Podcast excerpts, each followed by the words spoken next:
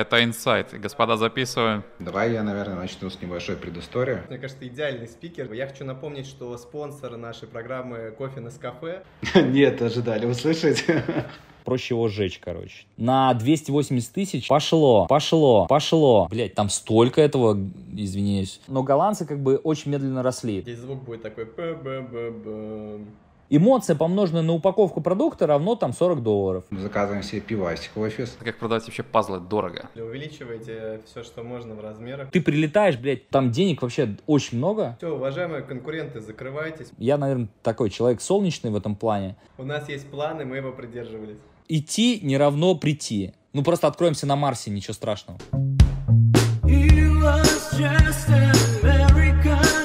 Так, у нас в гостях сегодня, друзья, Сергей Ружейников, один из владелец бизнеса и директор по маркетингу компании Unidragon. Unidragon — это производитель уникальных деревянных мозаик, которые покупают по всему миру. Они реализуют свои продукты в США, Канаде, Европе и Азии.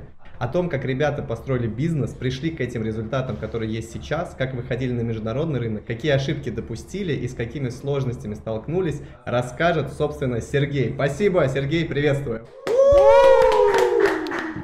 Всем привет, да, здрасте. Hello. Так, Только давай мы, начнем. мы это называем Да. не мозаиками, а пазлами. Все-таки Блин, мозаики отмена. это чуть-чуть другое. Ну хорошо, тогда, уважаемые зрители, пожалуйста, не называем это мозаиками, называем это пазлами. А, Да, согласен, да. что это другое. Так, давай, знаешь, как сначала поговорим немного про твой бэкграунд. Э, Ты можешь немножко рассказать про себя, откуда ты, где учился, где работал до Unidragon? Да, я вообще учился на, на сельхоз, в сельхозинституте на механика-инженера. Вот. а, Но вообще с детства увлекался компьютерами, и у меня какая-то была... Прям мне очень было всегда это интересно. С 2008 года я занимаюсь предпринимательством.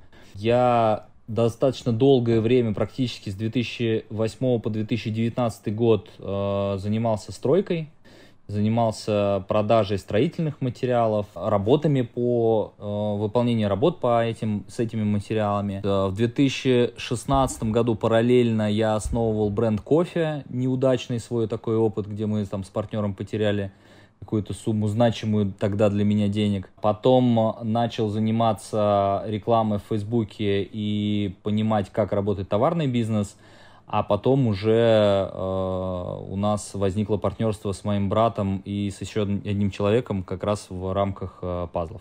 Слушай, очень круто. То есть э, от стройки в Facebook э, это прям От серьезный стройки в такой- кофе и из кофе в пазлы, давай так. Да. вот. Моя А история кофе- примерно такая.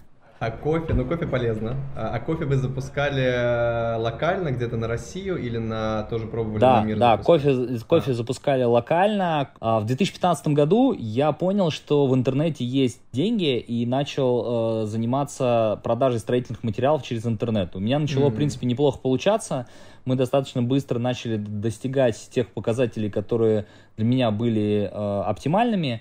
И мне показалось, что э, я эту модель могу перенести на кофе.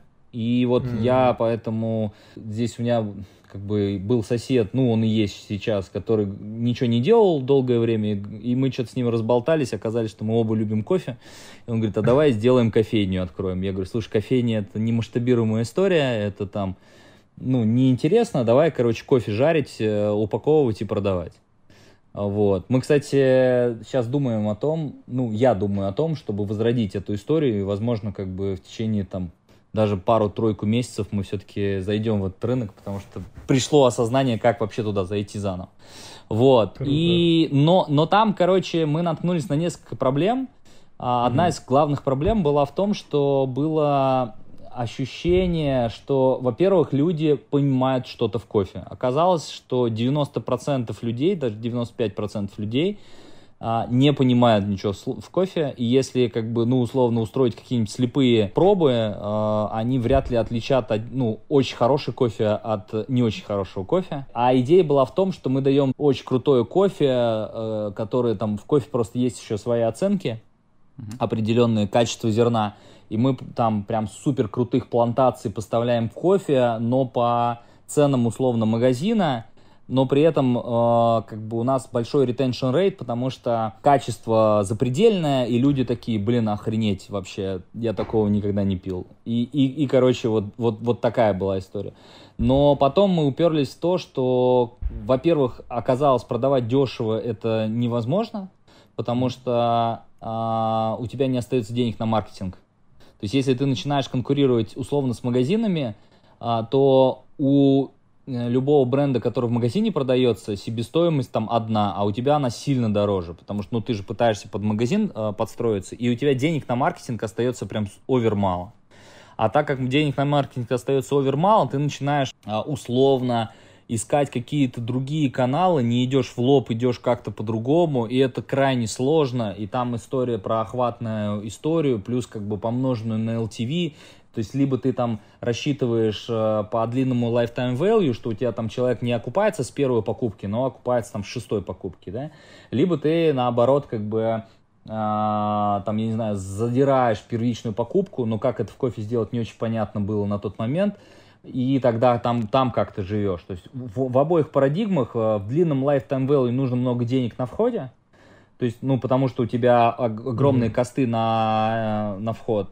Но там как бы надо не забывать, что там есть все равно черный рейд, так называемый, это отток от э, людей, которые попробовали, но не купили повторно. А второй момент, вот я говорю, у тебя очень мало, то есть люди в основном хотят попробовать за недорого, там, типа рублей за 500 что-нибудь попробовать, но рублей за 500, ну, короче, там очень много оказалось нюансов, оказалось, что кофе это не только, не только качественное зерно, как минимум, а это качественное зерно, помноженное на воду и помноженное на машинку, которая это делает, что если у тебя как бы машинка старая и уже плохо как бы, ну, забитая, например, то у тебя вкус кофе любого будет плюс-минус одинаковый, потому что там внутри масла, оказывается, остаются, и, короче, вкус вообще не меняется. Ну, то есть ты покупаешь дорогое зерно, а вкус там, ну, чуть-чуть изменился, короче.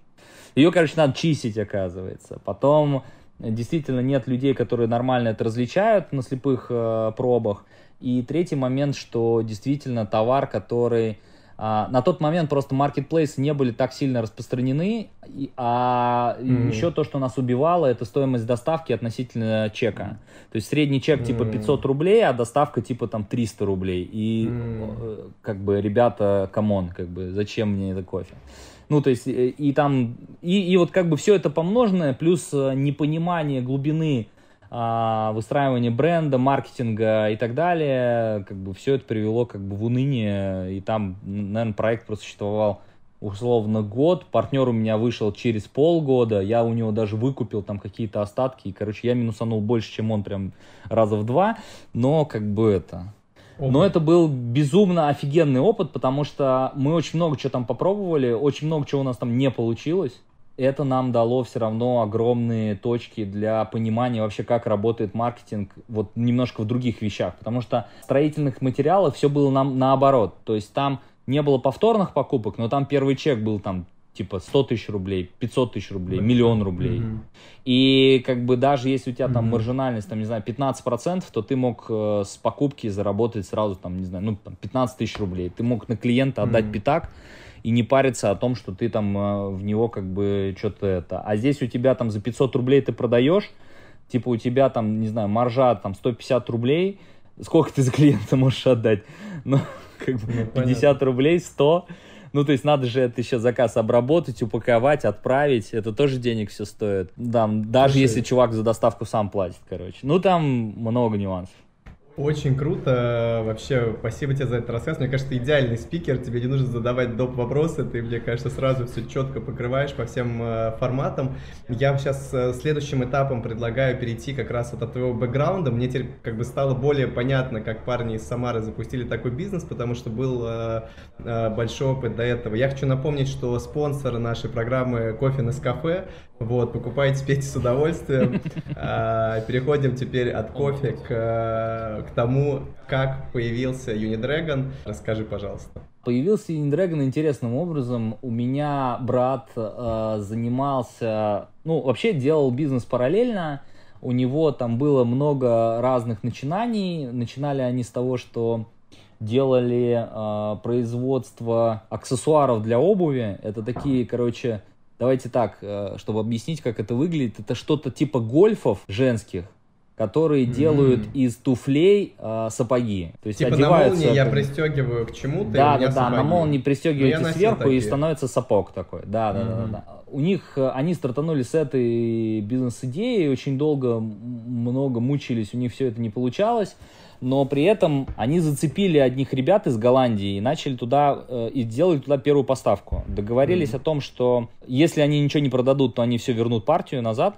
Чуваки ничего не продали и говорят, слушай, давай-ка мы тебе вернем всю эту партию дружную назад. А на этот момент у меня брат молодец не потерялся, и он, он, он сказал, ребят, у меня есть там лазерный станок, я могу что-нибудь вам произвести, давайте я вам что-нибудь там популярное произведу, хорошее, и тем самым просто, ну, мы взаимозачет сделаем между нами, чтобы вы мне не возвращали этот товар, а там, этот товар типа как-нибудь ут- утилизируете или еще что-нибудь с ним сделать.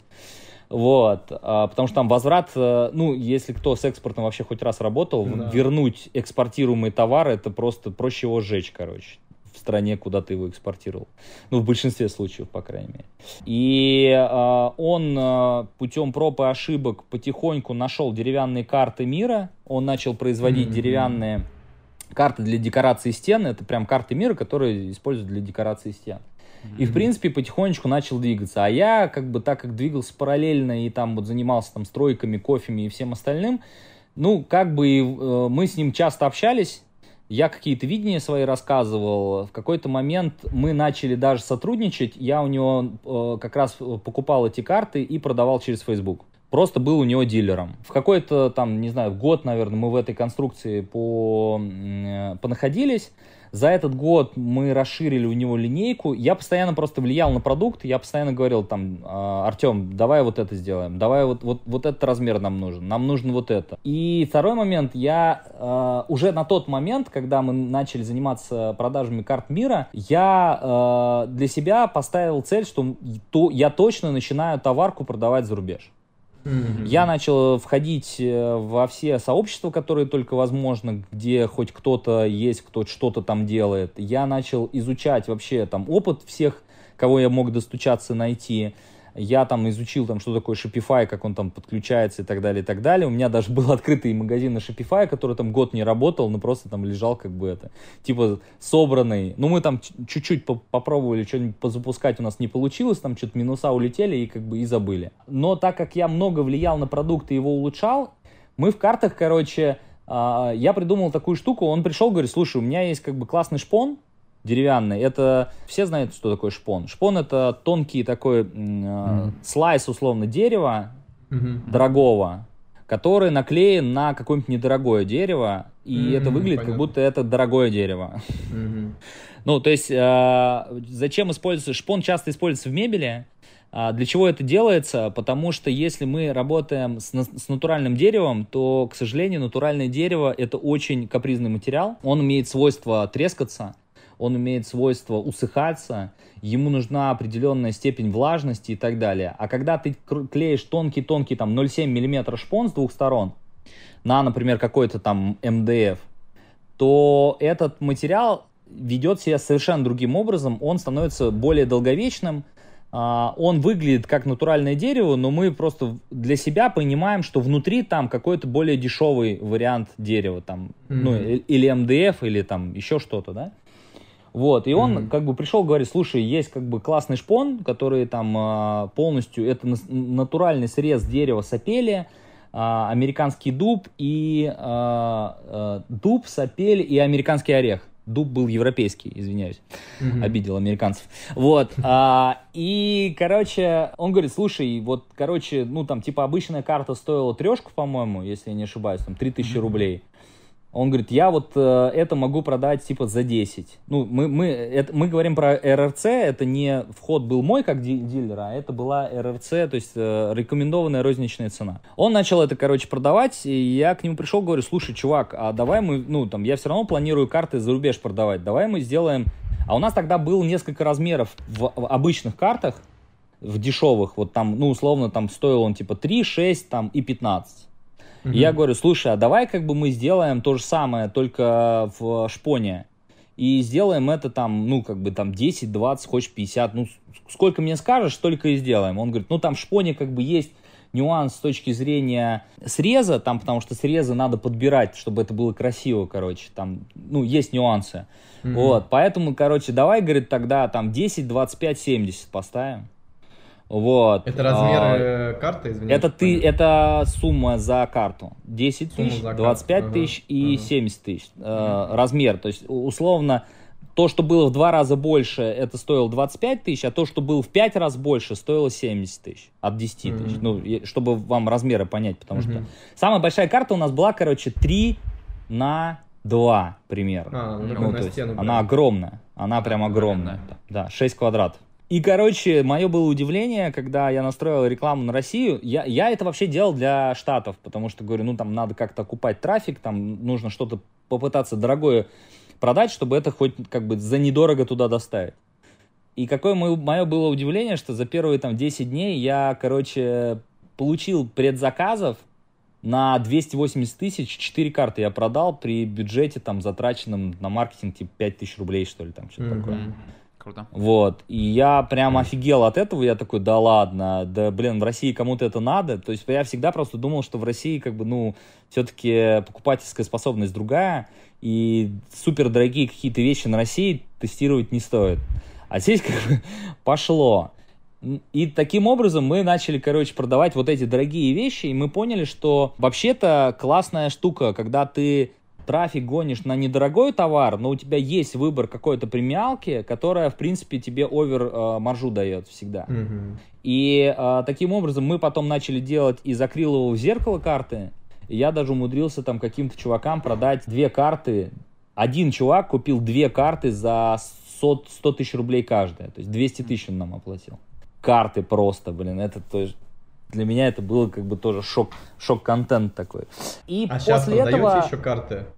чуть-чуть продаем, как бы они Если просто кто-то стали хочет очень... акриловые карты за 100 тысяч, пожалуйста, пишите. Не, акриловую нет, но вот что-то деревянную, Акриловую наверное, дере- деревянную, наверное, сможем продать. Вот. Окей. У меня, кстати, остались еще там чуть-чуть от По промокоду American времен. Dream мы сделаем спецусловия, ребят, заказывайте. Ссылки в описании. В Типа чатике, того, в да. чатике, да, пишите. А, вот. А, потом, как бы, э, у меня брат понял, что надо бы искать новые продукты, а, надо бы искать что-то, как бы, куда дальше развивать производство. Голландцами было уже все хорошо, но голландцы, как бы, очень медленно росли. То есть они, типа, а, Артем там им звонил и говорил, чуваки, как бы, блин, вы что-то растете там 20% в год. Они говорят, чувак, мы голландцы, мы 20% в год растем. Ты что? То есть мы растем больше, чем все остальные голландцы вместе взятые. Там, ну что такое? То есть, а он говорит, блин, чуваки, вы можете там в 2-3 раза больше этого продавать. Он говорит, не-не, брат, вот мы как бы растем вот так. Ну, то есть для них как бы рост там 20-30% в год, это было о- овер офигенно вообще. И поэтому он начал искать новые продукты, запустил другой продукт, это был такой типа вечный календарь на холодильник, который деревянные, ну, такие тоже деревянные плашечки, на магнитиках с циферками, которые можно перемещать туда-сюда. А, М, И, короче, продукт мгм. провалился просто, просто провалился э, в дно. То есть он как бы при запуске, при всех там попытках э, это все сделать, там что-то типа было две продажи. То есть он там потерял типа миллион рублей, э, получил там продаж звук на... такой. Да, да, да, да, да, да, да, да, да, да. Он потерял, э, типа, э, при- примерно миллион рублей, сделал две продажи на 6 тысяч рублей и понял, что, наверное, что-то, короче, не так. А я в этот момент просто каким-то образом там оказывался недалеко, и мы что-то с ним обедали несколько дней подряд. И он прям был очень в большом унынии, такой, блин, ну, как бы Мгм. сильно расстроенный, что казалось, что продукт вроде это. Это как, знаешь, когда э, есть такая пословица, если продукт нравится твоей маме, бабушке и даже твоим детям, то это вообще ничего не значит. Вот у него просто продукт очень нравился и его жене, детям и, какого-то его окружению. Когда я начал просто рассказывать, как я вижу, в чем были ошибки запуска этого продукта, где э, он допустил какие-то огрехи, оплошности, и вообще как бы, что надо сначала продавать, а потом производить, а не наоборот. Мгм. А, а они сначала произвели, а потом попытались это продать.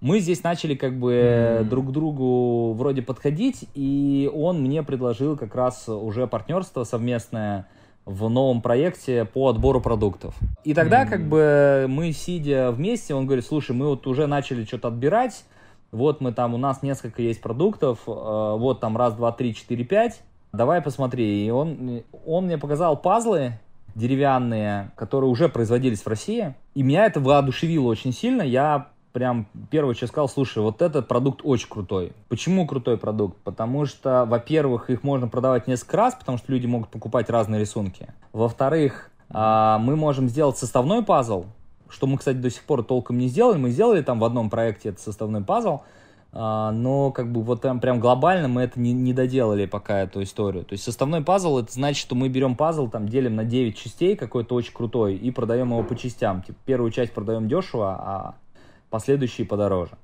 Ну, такая э, модель mm-hmm. условной подписки, давайте так, условные. Все, все, mm-hmm. все это условно. Mm-hmm. Вот. А, Круто. И, и, короче, ну и мы начали это все тестировать. И реально пазлы э, взяли как бы чужие видосики, честно, честно скажу, но не российские вообще. Э, видосики mm-hmm. залили на них как бы э, на лид-формы трафик. Причем у меня тоже главная была гипотеза, что для тестов не нужны сайты, нужны лид-формы. Почему? Потому что любая точка, куда ты ведешь дальше трафик, она режет конверсию всегда. Вот чувак переходит из инсты в тебе на сайт, точно срезается конверсия. Если он там просто оставляет лид, то, скорее всего, конверсия будет выше. И mm-hmm. мы на лид-формы налили э, видосики. Из 10 видео отобрали 2 видео, которые были там очень хорошими посмотрели на стоимость. Я лично позвонил, там, я не знаю, сколько, я не помню, сколько человек там было в предзаказах, какое-то количество. Ну, типа, и какая-то цифра была, типа, типа, вот, я сейчас до конца там цифры не помню, но что-то типа, там, 5 тысяч рублей залили в рекламу, на 25 тысяч рублей получили предзаказов. Причем мы, я звонил ребятам и говорил, что, ребят, у нас как бы такого пока нет, мы это будем производить через месяц и будет немножко по-другому, Готовы ли вы подождать? Мы вам еще 25% скидку от той цены, которую вы видели, дадим. И я удивился, ну, как бы основная масса говорит, да, ну да, вообще не вопрос, как бы давай. Я прибежал как бы к брату, говорю, давай все запускать. Начали запускать, хотели вообще сделать ровно то же самое, оказалось, что картинка под защитой на, на, на весь мир находится, и в пазлах ее применять нельзя, кроме как у той компании, у которой она была. Ну и мы, короче, нашли другую картинку, но это была сова. Ну, то есть первый mm-hmm. пазл у нас была сова. Вот, и эта сова как бы у нас и пошла в продажу. Смешно было следующее, что к нам начали приходить, как только мы начали уже продавать и начали производить товар, к нам начали приходить оптовики и говорить, чуваки, как бы мы хотим у вас что-то купить. Я говорю, у нас есть только сова. Они говорят, блин, ну нам нужен ассортимент. Мы говорим, мы хрен знает, нужен вам ассортимент или нет, у нас она продается. Они такие, ну ладно, как, короче, будет у вас ассортимент, тогда, типа, это, мы вам еще позвоним. И мы там, наверное, ну сколько? Mm-hmm. Ну, то есть мы выпускали примерно по одному пазлу в месяц, даже, наверное, полтора месяца. Новому, да? И мы довольно долго, да, потому что мы рисовали, мы mm-hmm. первую сову еще как бы не рисовали, а последующие пазлы у нас вообще полностью рисованные нами, нашими иллюстраторами. И э, мы как бы, ну, очень долго продавали два пазла, потом долго продавали три пазла. То есть так, так было интересно. Но при этом производство постоянно не справлялось с заказами. То есть мы очень долго жили в нехватке, категорической нехватке э, товара относительно спроса. И это продолжалось, mm-hmm. наверное, ну почти месяцев 8, наверное, точно. Мы только следующим летом испытали, что у нас товара больше, чем мы можем его продать. Я плюс ко всему, конечно, нам...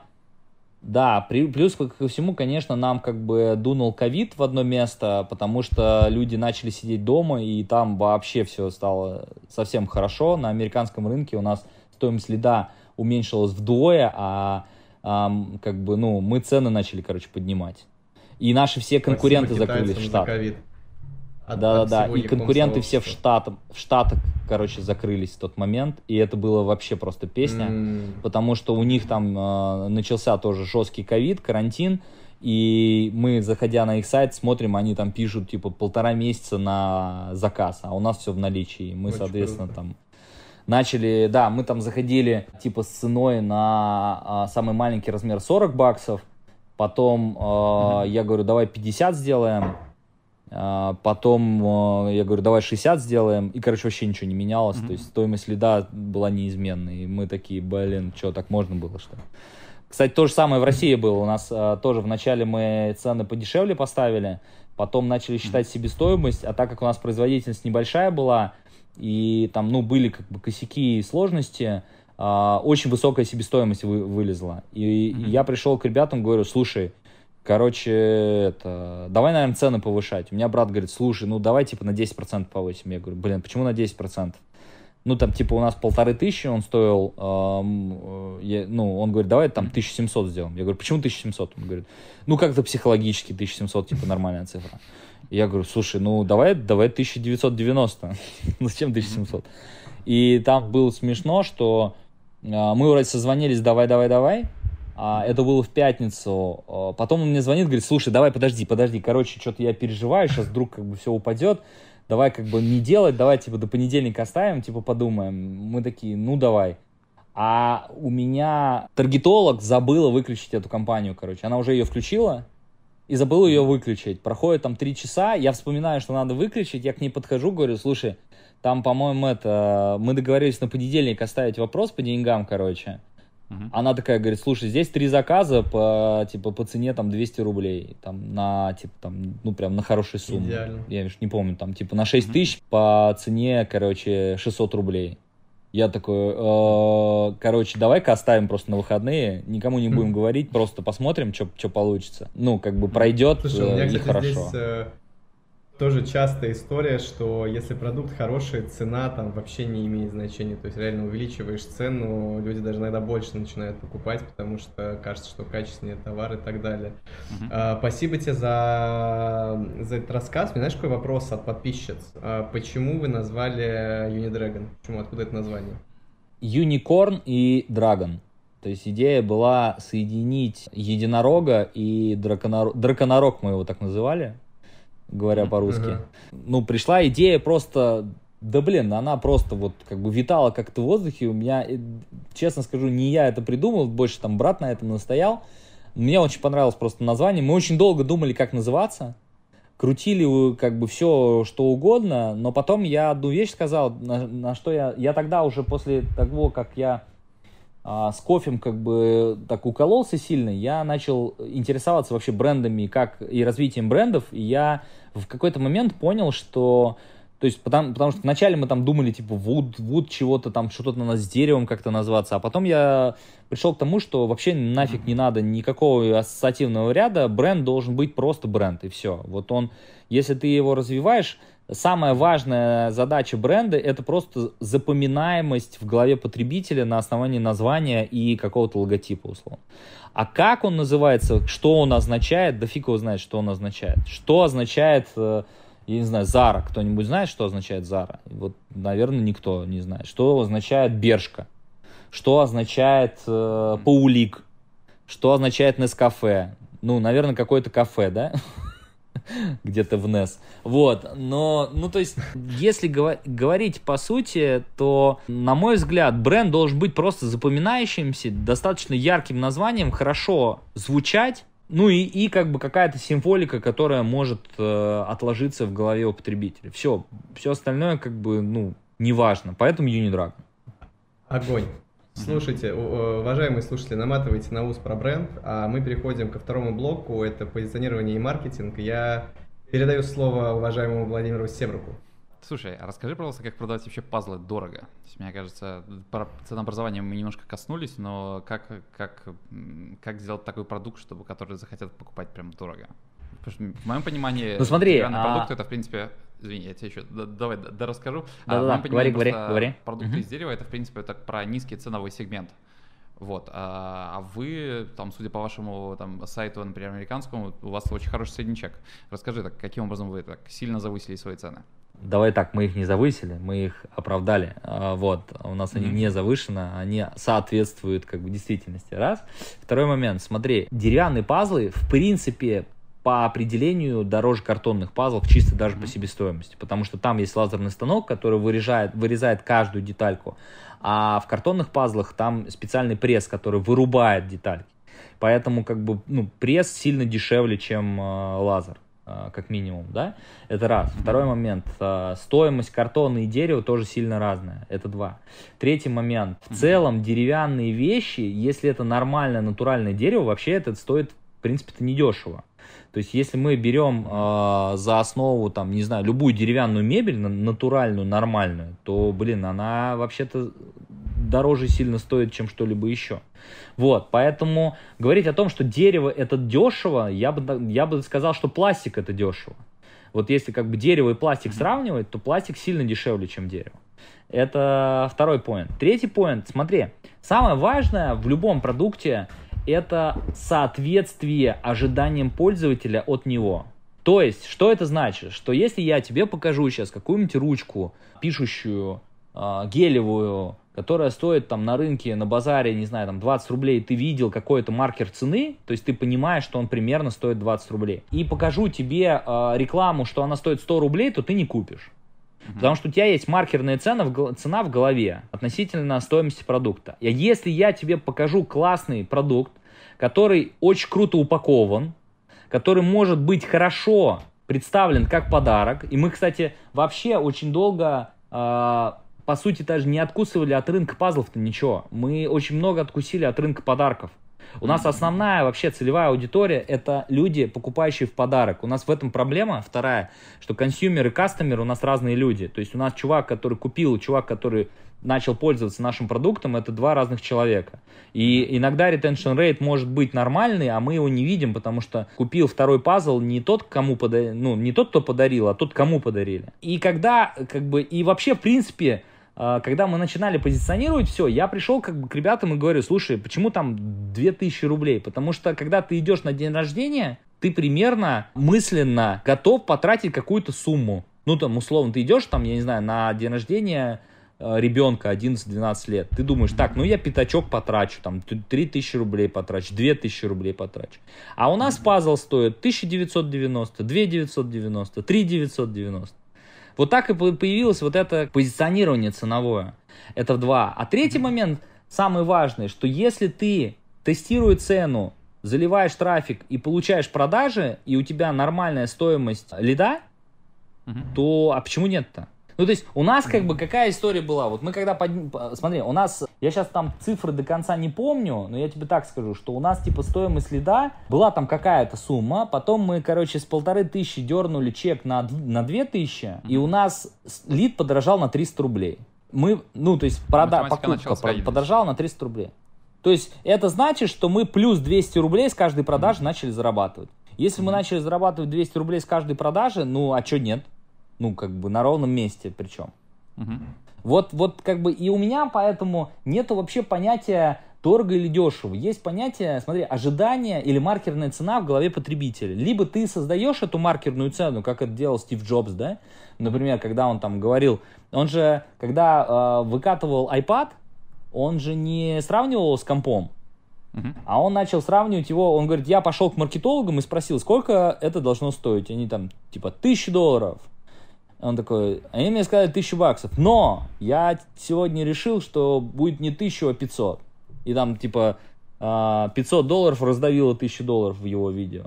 Он как раз создал маркерную цену, что было, была тысяча, а я вам продаю, типа, в два раза дешевле относительно ожидания. То же самое, а, когда мы начинали рекламу крутить деревянных пазлов, не было маркерной цены. Сколько, сколько деревянный пазл стоит? Да непонятно, сколько он стоит. Потому что были деревянные пазлы для детей, достаточно массовый продукт, широко известный, а деревянные пазлы для взрослых, ну, как бы, как таковые, то есть, хоть и продукт этот существовал лет, наверное, 20 до нас, если не 30, там, условно, а уж если брать там пазлы, которые вырезались лобзиком, но которые очень дорогие, они там вообще существовали, я не знаю, там, 100 плюс лет, наверное. Но при этом основная масса людей, которые обычные, она не была знакома с этим продуктом от слова совсем. И у них не было маркерной цены. Поэтому мы попадали просто в ожидании от эмоции, помноженной на упаковку продукта. Эмоция, помноженная на упаковку продукта, равно там 40 долларов. И все, и чувак покупает. Или, или не равно 40 долларов. И чувак говорит, да ну нафиг, короче, это дорого. И Окей, не слушай, покупает. А мне кажется, такой более-менее логичный вопрос. А, и давай, он будет применительно, наверное, к рынку Штатов. А вы пробовали каким-то образом, типа, условно, э, протестировать этот порог верхней цены маркерной на американском рынке? То есть, условно, порог это для рынка подарков. Какой он составляет? Сколько люди готовы платить за клевый подарок? Смотри, у нас, э, чтобы ты понимал, у нас же специальная линейка сделана таким образом. То есть смотри, ты можешь одну и ту же картинку купить в четырех размерах.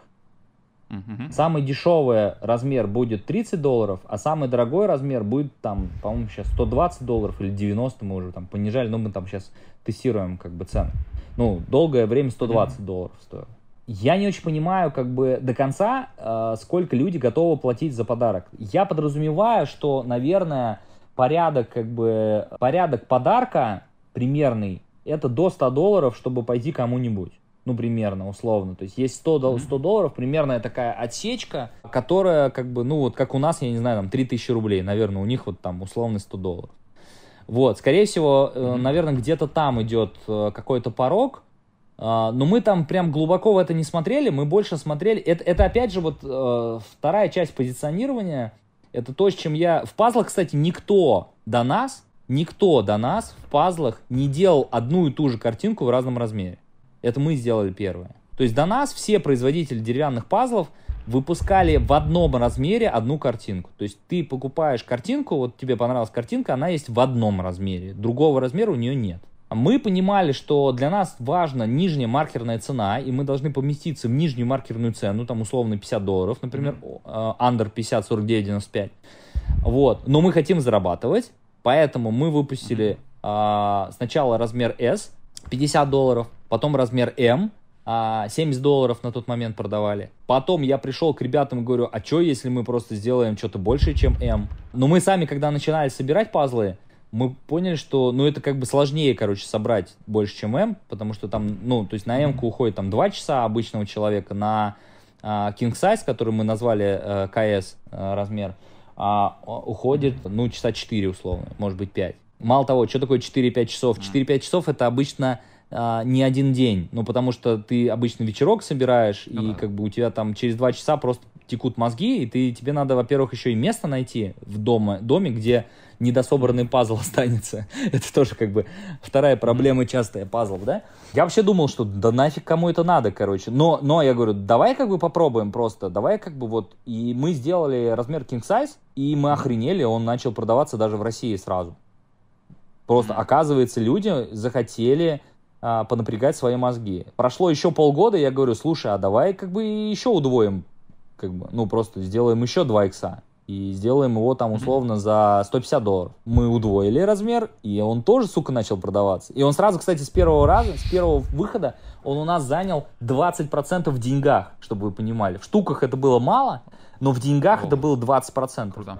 И мы такие, да ну нафиг, mm-hmm. это кому-то надо. Ну, то есть я, вот как бы, если ты мне дашь этот размер, я его просто сожгу, наверное, или выкину, потому что я его не соберу никогда. Ну, то есть у меня просто чисто психологически не хватит на это, ну, моей психологии. Я потому что психую, когда долго не собираю. Я люблю как раз, как бы, чем, чем пазл хорош, что пазл это движение от нуля к единице, да, ты пришел, у тебя все разобрано, mm-hmm. а, прошло два часа, у тебя все собрано, у тебя well done, да.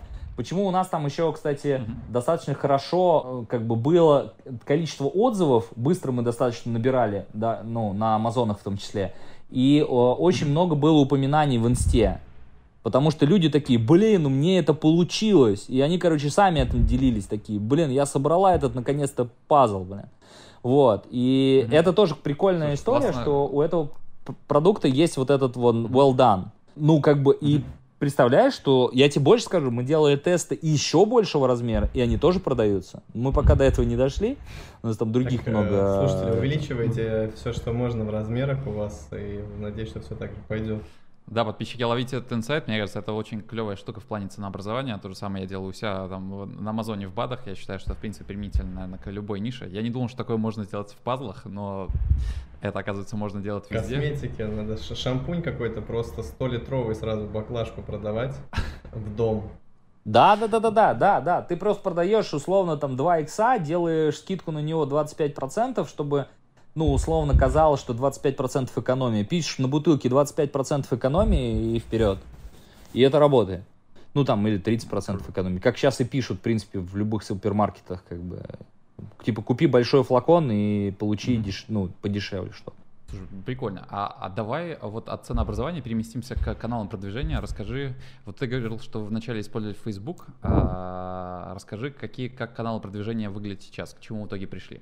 Откуда вы привлекаете трафик?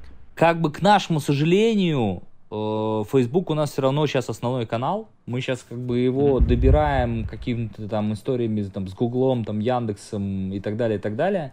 Но за рубежом Facebook, к сожалению, является наиболее хорошим каналом с точки зрения оптимизации конверсии. То есть здесь вопрос не awareness, если мы не уходим как бы в охватные истории, а уходим именно в продажные истории, где мы а, условно делаем кэш-машину, там 100 рублей э, положил, 200 рублей получил, то Facebook работает э, здесь как бы лучше всех. Другой момент, что у Facebook есть проблема, она у всех, к сожалению, но она существует. А, CPM по, по Facebook ежегодно растет процентов на 20 в год, вне зависимости от того, что бы ты ни делал. Мгм. То есть, и а, у нас вот на, на сейчас все хуже и хуже Facebook сходится, поэтому мы сейчас ищем все-таки какие-то еще варианты, там пытаемся работать с LTV, с э, email маркетингом и так далее, но это уже больше на работу, на увеличение чеков в дальнейшем, а не на привлечение. Как привлечение, все равно Facebook на сегодняшний момент э, имеет самую большую долю все равно у нас затрат рекламных. Ну и как бы понятно, что внутренние инструменты Амазонов и всего остального, там, ну, Озонов, Амазонов, Wildberries, понятно, что мы, конечно, используем. Мгм. Э, как бы поиски внутри площадок, да. Вот сейчас как бы начинаем тестировать блогеров, но пока с блогерами я не Мгм. могу отчитаться о очень хорошей работе, потому что это, ну, более, что ли, тонкая работа, потому что среди них есть очень много шлака. Давайте так. Мгм. Вот. И там Мгм. надо постоянно с этим шлаком работать. Там э, очень-очень много такой работы. В отличие от Фейсбука, где ты там настроил, подстроил, сделал классный креатив, запустил, кнопку нажал и все работает, то, блин, с блогерами так не работает. Там надо прям Мгм. более скрупулезно, что ли. Это более сложная работа. И цикл по блогерам, ну, то есть с момента запуска, когда я решил запустить рекламу на Фейсбуке, до момента запуска рекламы проходит, ну, обычно сколько там, ну, я не знаю, там час-два, да. А если с блогером я решил что-то запустить, и до момента выхода у блогера какого-нибудь поста или сторис проходит месяц, полтора. Ну, то есть, как бы, совсем другие циклы на запуск. Поэтому, как бы, мне кажется, это интересный канал. Мы использовали, пробовали YouTube. Мне кажется, мы его просто не дожали. Там тоже много есть конверсии. Вот, но она чуть другая. То есть YouTube как раз это больше про awareness, потому что часто YouTube смотрят а, в телевизоре, YouTube смотрят еще в каких-то местах, таких, где ты не можешь сразу перейти на сайт. Поэтому там больше, наверное, про awareness компании. Но я думаю, что вот мы там, надеюсь, там сейчас сезон пройдет, мы немножко там в следующем году начнем уже вот через awareness а, нормально выстраивать а, вот этот вот путь клиента, customer journey уже такой более, более широкий.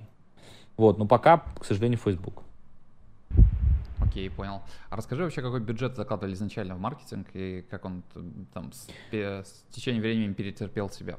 Слушай, мы не закладывали никаких бюджетов в маркетинг. Смотри, Мгм. для меня маркетинг, если это кэш-машина, то какая разница? Ну вот смотри, э, если ты понимаешь, что ты 100 рублей засунул, 1000 рублей достал, сколько ты Мгм. бюджет в маркетинг заложишь? Мгм. Ты закладываешь бюджет да. столько, сколько э, у тебя производство. дом. Да, закладываешь Как я дом и идешь как бы столько, сколько производства. Мало того, а, как э, нас же, ну, сильно как бы, нас сильно поддержали Штаты в этом плане.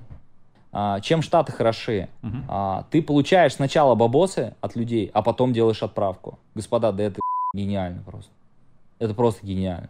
Ну, то есть у тебя вообще нет проблем с деньгами. Ты берешь, принимаешь бабки на PayPal, с этого же PayPal оплачиваешь Facebook сегодня же, завтра опять, и как Мгм. бы, а если у тебя там, а, ну, и мало того, мы там, когда у нас заканчивалось, заканчивался товар, мы увеличивали сроки отгрузки и там получали деньги там на 30 дней, на 45 дней плюсом. То есть ты получаешь бабки, на эти бабки дальше крутишь рекламу, производишь параллельно, досылаешь, отправляешь и еще раз бабки крутишь. И у тебя вообще как бы тебе в принципе не нужны никакие деньги. Зачем тебе деньги, если тебе люди платят деньги? То есть у тебя нету Слушай, в этом мгм. плане как бы от, в отличие от Амазонов, где у тебя есть временной лонч по выплате а, и так далее, да, то есть у тебя есть какой-то все равно срок, да, то когда ты работаешь через свой сайт, у тебя никаких сроков нет, у тебя деньги вот они в моменте приходят.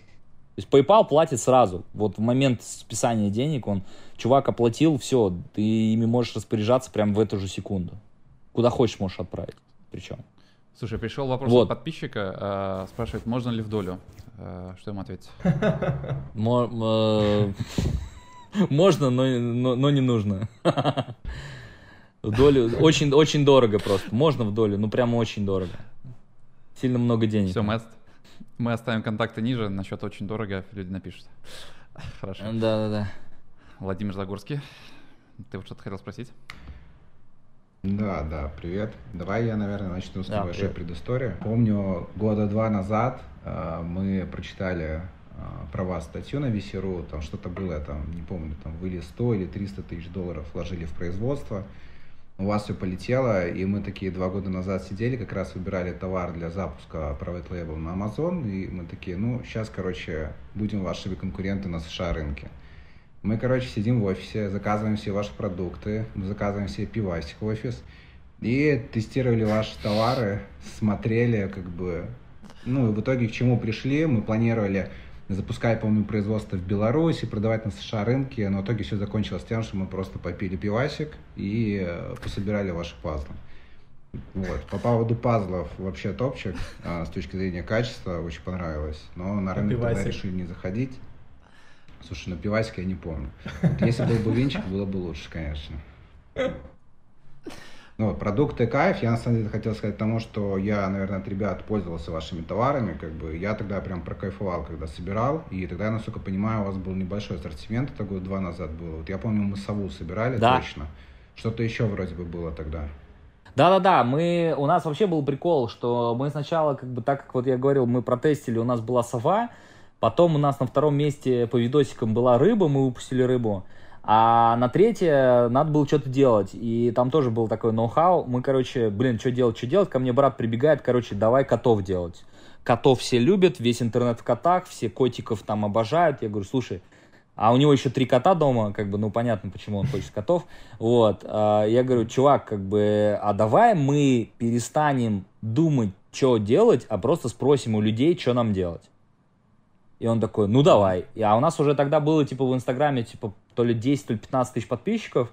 Я, короче, запилил пост, короче, что делать. А, И там добавил туда кота, слона, не помню еще кого-то, и э, добавил туда лису, потому что кто-то под, под э, комментами в России писал нам, типа, сделайте лису. Блин, крутые пацаны, сделайте лису. Там, ну, типа, пару раз это возникало. И, и лиса победила, короче. Мало того, я вам скажу, что кота Мгм. мы выпускаем только вот сейчас, через два года с, ли- пос- с лишним после этого. То есть кота мы так и не сделали на тот момент, потому что когда мы запускали опросы, несколько раз добавляли туда кота, кот так и проигрывал, как бы все это время Блин, на протяжении всего пути. Слушайте, а я можно сейчас встроить коротким вопросом, вот по- по- Давай. поскольку речь зашла про Инстаграм, мне всегда вот было интересно, вот бренды, которые продают сразу и в России, и в Штатах. Вот у вас два Инстаграма, можешь рассказать, как, Да. как это происходит? Да. Два. Два инстаграма, один русский, один американский. И просто там один, один или разные СММщики ведут, как это... Ну, плюс-минус один, по сути, контент плюс-минус один, просто как бы нейтивом он переводится, и отвечают э, люди, э, как бы, не нейтивы, ну, просто с нормальным знанием языка. Да, но контент плюс-минус один. Мы не, не, дроб, ну, не, не дробим его, потому что мы наблюдаем, что... Но, но как бы, знаете как, а, удивительная история, но вот на тот момент, сейчас все, все поменялось сильно, но на тот момент вообще Инстаграм в России сильно лучше работал, чем Инстаграм в Штатах с точки зрения подписок. То есть мы откручивали какое-то количество рекламы. У нас же подписчики в Инстаграмах чем хороши? Тем, что там нету никаких ботов, накруток, вообще ничего нету. Просто откручены огромные бюджеты в Facebook и все. Вот. И это реальные подписчики, которые просто захотели подписаться на наш аккаунт, потому что увидели рекламу. Ну, типа, им, им это от- откликнулось в сердце. Вот, вот, вот и весь, как бы, наш э, этот. И при этом, что так как мы в Штатах-то крутили сильно больше рекламы, но там подписоты у нас сильно меньше, что удивительно. То есть, ну, как бы, там количество подписчиков меньше, чем в России. То есть там подписчик условный на открутку бюджета стоит, короче, сильно дороже, чем в России. А в России, наоборот, как-то люди активно подписывались. Да блин, да это вообще, ну, у нас действительно получилось сделать хороший продукт, и до сих пор шлейф продукта нас догоняет. Там недавно, как бы, ну, блин, я очень много встречаю людей такие, они узнают, что мы это делаем, они такие, блин, ребята, вы вообще просто огонь. Даже на разных уровнях, то есть даже нам там премию дали за, за бренд, короче, просто потому что там теточка, которая, ну не потому что, конечно, по-любому как бы дали э, еще и оп- опросами и прослушиванием и так далее, но, но нас туда затащила тетушка, которая нечаянно там попалась на нашу рекламу, купила наш пазл и говорит, а давайте вы, короче, на премию пойдете. Мы такие, ну давайте. И она такая, а блин, я премия? адепт вообще ваших пазлов. Ну, в России мы получили «Золотой медвежонок», это такая, как бы, в B2B-шной теме премия бренд, бренд, э, типа, известность такая бренда. Вот, в прошлом году, в конце года мы это сделали. Круто. Ну, просто тоже люди, как бы, вовлеклись в продукт, и они, короче, что тоже приятно. Так, у меня такой вопрос. Вот ты затронул сейчас важную тему по поводу тестирования. А, то, что вы два года назад э, на своей инстаграм-аудитории э, запустили тест, э, что нам лисенка или кота запускать, и твоя аудитория выбрала лису. А используете ли вы сегодня тестирование перед запуском да. новых продуктов? Да, конечно. А в каком конечно, формате? Обязательно. Да примерно в том же формате. Я, я не дорассказал про тестирование. Самое смешное, а, mm-hmm. после того, как мы написали лесу, мы тогда продавались только в России. Я такой, короче, давай тест сделаем. Сделали тест. Лиса победила. И я прихожу к ребятам, я говорю, а давайте мы попробуем просто бабосов собрать на эту тему. Они говорят, в смысле как? Я говорю, ну я напишу лиса слово и скажу 25% скидка и дайте нам денег на разработку, типа. И мы что-то первый раз, короче, получили там типа 150 тысяч рублей просто так э, по через Инстаграм. И я такой, да такой ладно, мини-кикстартер свой. Мини-мини-мини-мини кикстартер, да. И после этого мы, в принципе, какое-то время несколько продуктов разрабатывали на деньги наших будущих покупателей. Просто предоставляя 25% скидку а, за продукт. Вот мы когда, короче, а, вот про размер я King Size рассказывал, когда мы там решили размер больше сделать. Я тоже к ребятам пришел, у нас там, по-моему, 4 картинки было, или 3 картинки, или 4 картинки было, я уже сейчас не помню. И я такой говорю, слушай, а давай мы э, просто, я тебе докажу, что нам нужен этот размер. Он говорит, как? Я говорю, я запущу предоплату на этот размер. Мы то же самое запилили, я говорю, кому, короче, размер больше? И мы такие, херак, и нам 600 тысяч падает прям за, за один день. Мы такие, да ладно пошли делать, короче. И вот, в принципе, когда у тебя direct to consumer, когда ты напрямую общаешься с покупателем, здесь огромный плюс того, что ты можешь, в принципе, мини-кикстартер устраивать на разработку внутри своей а, группы товаров, каких-то дополнительных плюшек, э, модулей и всего остального. И либо а, тестировать опять же, да, то есть если там отклик маленький или а, что-то там не так, то как бы это, то тоже как бы это все можно проверять. Так, у меня вопрос, а, что я подумал, название компании Unidragon, а, Единорог и Дракон. А может в вашем названии компании лежит э, цель создать миллиардную компанию на китайском рынке? Вы не думали об этом? Юникорн с драконом.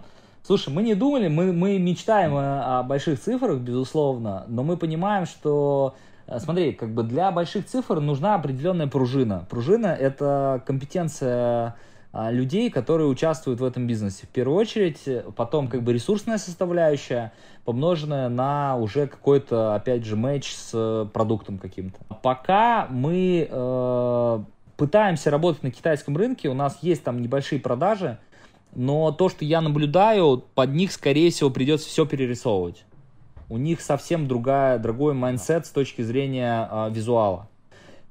Вот, и пока мы к этому немножко не готовы, сложно туда, во-первых, доставлять, э, там часто возникает сейчас, особенно последний год, вот этот карантины всякие, вот, и, ну, как бы, э, пока китайский рынок для нас такая загадка, но, скорее всего, да, там тоже можно прорваться, но он просто совсем другой. Я общался, знаешь как, чтобы найти короче, у меня есть такой тоже mindset, недавно я для себя его вывел, что если ты хочешь что-то сделать и не знаешь, как это сделать, найти, найди человека, который это уже сделал. И я общался с несколькими людьми, которые выходили на китайский рынок, ну, с разными успехами. Кто-то там провалился, кто-то там болтается. Но я не нашел пока ни одного человека, у кого там прям сильно хорошо получилось из европейской условно расы получилось на китайском рынке прорваться куда-то в небеса. Поэтому пока то, что я вижу, там прям сильная разница в майнсетах, и китайский рынок крайне сложный. Но, на, ну, наверное, дальше, возможно... Но при этом, что интересно, у меня есть знакомый, у кого есть, короче, ресторан в Шанхае, и он туда мед продает премиальный. А, то, что мы с ним общались, он говорит, что там денег вообще очень много, это раз. А второй момент, что они очень любят все европейское. Ну, то есть, если прям вот, особенно как, как вот в России, знаете, когда, короче, ты покупаешь банку пива, а на ней все написано на немецком, а сверху наклеечка такая беленькая, и там типа на русском переведено. И вот, говорит, китайцы, это прям вот, э, короче, нельзя, говорит, продукт для китайского рынка, если ты выпускаешь, нельзя на банке печатать на китайском. Это прям вот нельзя. Надо печатать на всех языках, кроме китайского, а китайский клеить аккуратненько белой наклеечкой потому что они любят, что они понимают, что это импортная, э, короче, тема, и там как бы вот типа импорт этот э, goods, да, э, продукт, короче, импортного производства. Вот. Но пока, я говорю, Блин, мы даже китайцы еще не нет. любят то, что сделано в Китае.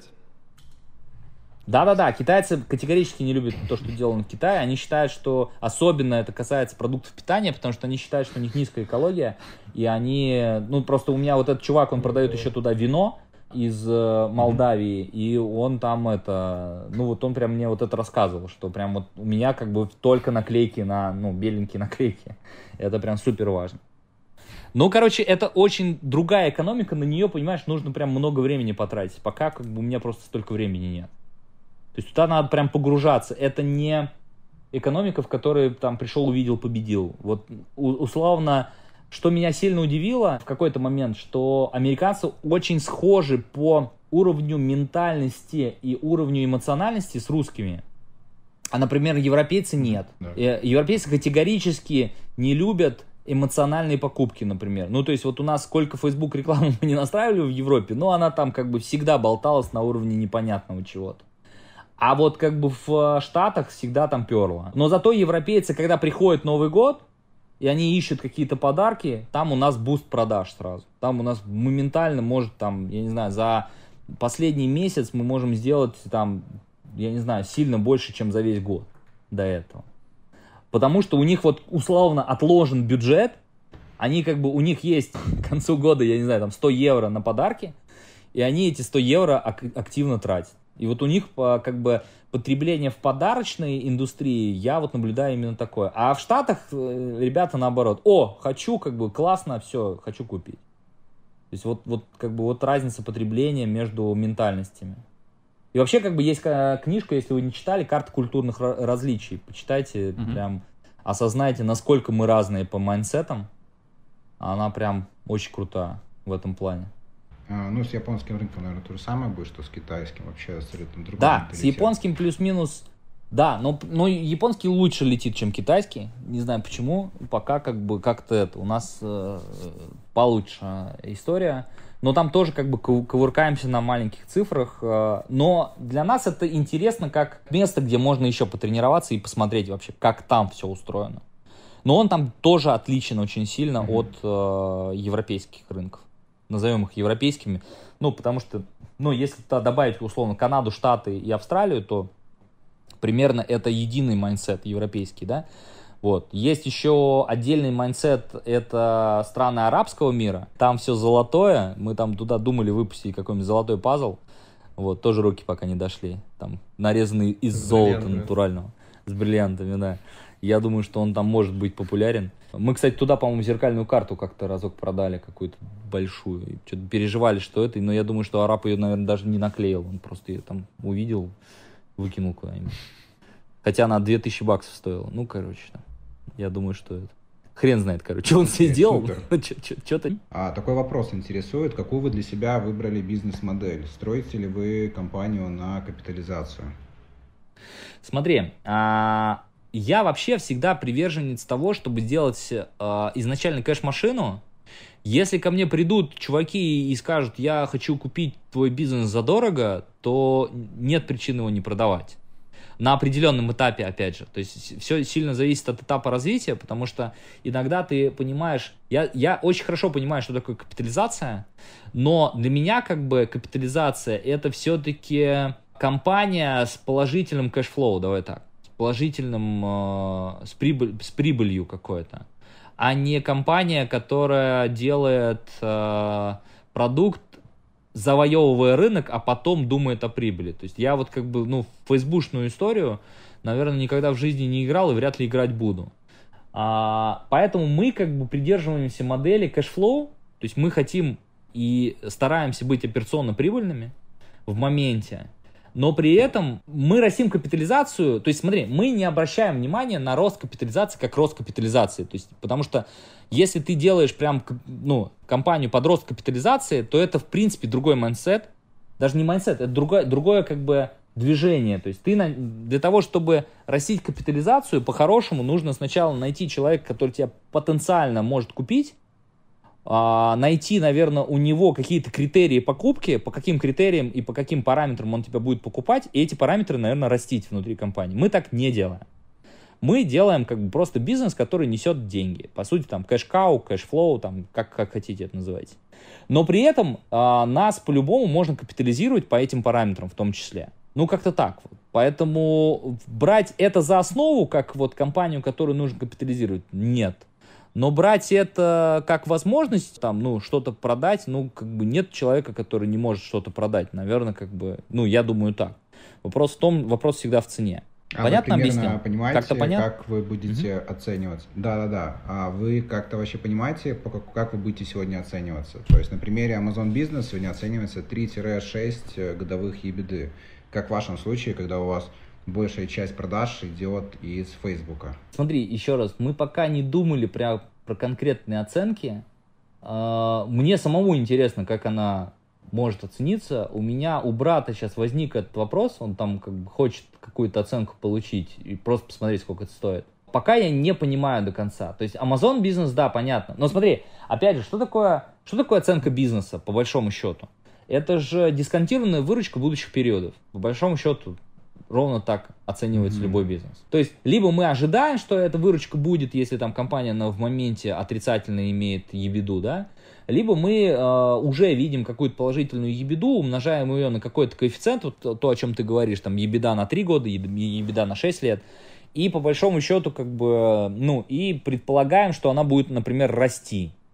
То есть, почему ты ебеду на 3 или на 6 лет умножаешь? Потому что ты думаешь, что в ближайшие 3 года даже выручка должна расти в таком случае, потому что а, оценка компании это дисконтированная выручка. То есть это выручка с каким-то дисконтом. А если мы просто ебеду умножаем mm-hmm. на, на количество лет, мы подразумеваем, что будет рост, значит. Если дисконт не включается в эту историю. Вот, поэтому мне сложно сейчас об этом говорить. Я думаю, что как-то компанию эту оценить тоже точно можно, но мы этим не занимались как таковым. Мы примерно в голове понимаем, сколько мы, наверное, порядок, порядок там а, годовой выручки, там, прибыли, активов, э, то есть сколько мы примерно можем стоить, у нас есть какой-то там, знаешь, в голове какая-то установка. Но она не проверена ни рынком, ни людьми, и мы пока этим не занимались, нам, нас это не очень интересовало. Давай так. Слушай, а такой, вот я не до конца понял из твоей истории. Я правильно понял, вы вначале развивались на российском рынке, вы получили какие-то продажи, и потом вы пошли на западный рынок, либо вы это делали сразу да, параллельно? Да. И не, американский нет, да, рынок, да, да. европейский и российский?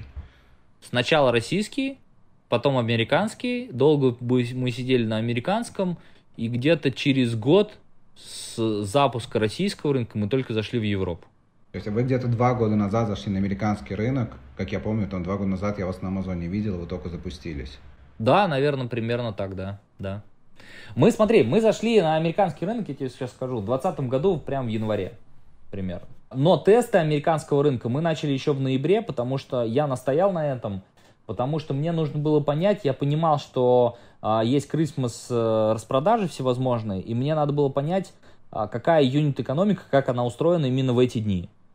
И мы в, поначалу что делали? Mm-hmm. Мы крутили рекламу, продавали и отправляли в минус себе. Потому что мы стоимость э, товара, стоимость доставки э, клали на себя. Мы, мы стоимость доставки брали с клиента, как будто товар уже в США. Ну, то есть, условно, там по США доставка mm-hmm. стоит там 7-10 долларов. А из России э, доставка стоила там типа 25 долларов. Вот эти разницу, там, условно, 10 долларов и 25-15 долларов мы брали на себя, потому что мы тестировали, как бы, юнит-экономику. И подразумевали, что, окей, мы, как будто мы уже в Штатах это делаем. Мы начали работать тогда с DHL. DHL нам позволял делать доставку за 10 дней, что, в принципе, устраивало американского потребителя. Таким образом, я как бы увидел всю юнит-экономику, то есть сколько у меня... Потому что мы когда первый раз запустились, у нас там была ужасная конверсия на сайте. То есть у нас просто там, я не знаю, конверсия на сайте была типа 0,3 или 0,4 процента. Uh, понятно, что ничего не сошлось. Мы mm-hmm. там начали, пошли чесать репу, блин, что случилось, почему так как бы происходит. Начали там углубляться в этот Shopify, что он там как бы не конвертит и так далее, и так далее. Потом как бы на, на, я нашел ребят, у которых были продажи в Штатах через Shopify. Я говорю, ребят, сколько денег стоит, чтобы вы нам просто все сделали? Они говорят, там, ну, типа, 900 баксов. Мы такие, окей, куда платить? Мы заплатили им 900 долларов, они нам все настроили, за, застроили. Мы запустили на них трафик, короче, конверсия 1.75. Мы такие, уху, ура, по поехали. Вот, ну там как бы и, и, и, и так далее. То есть, оказывается, у нас там, видимо, где-то были ошибки, где-то было что-то неправильно настроено, что-то мы там накосячили. Они просто все это поправили, как бы конверсия э, резко выросла. Ну и дальше начали как бы продавать, продавать, продавать, продавать. То есть вот так вот. Но а, я завез товар в Штаты реально, ну если не соврать, наверное, в феврале, не раньше. Мало того, а, вот сейчас многие как бы тоже, может быть, удивятся, а может быть и нет. Мы очень долгое время в Штаты товар поставляли самолетами. Большие партии. Не там не 5 пазлов, не 10 пазлов, а это были тонны. Почему? Потому что когда у тебя жуткая нехватка товара, когда у тебя производство перегружено, для тебя возникает на первый, как бы, ну, на первый план выходит история а, с оборачиваемостью денежной массы.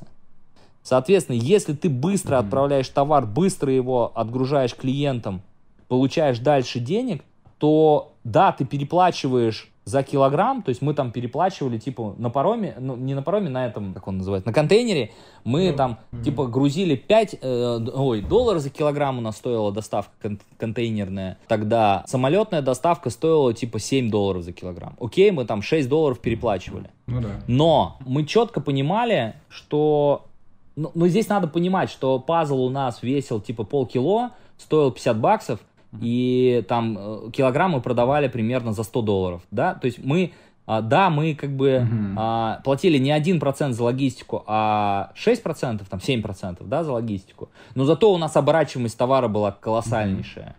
Мы за счет этого как бы не привлекали, uh-huh. у нас нету денег внешних в э, команде вообще.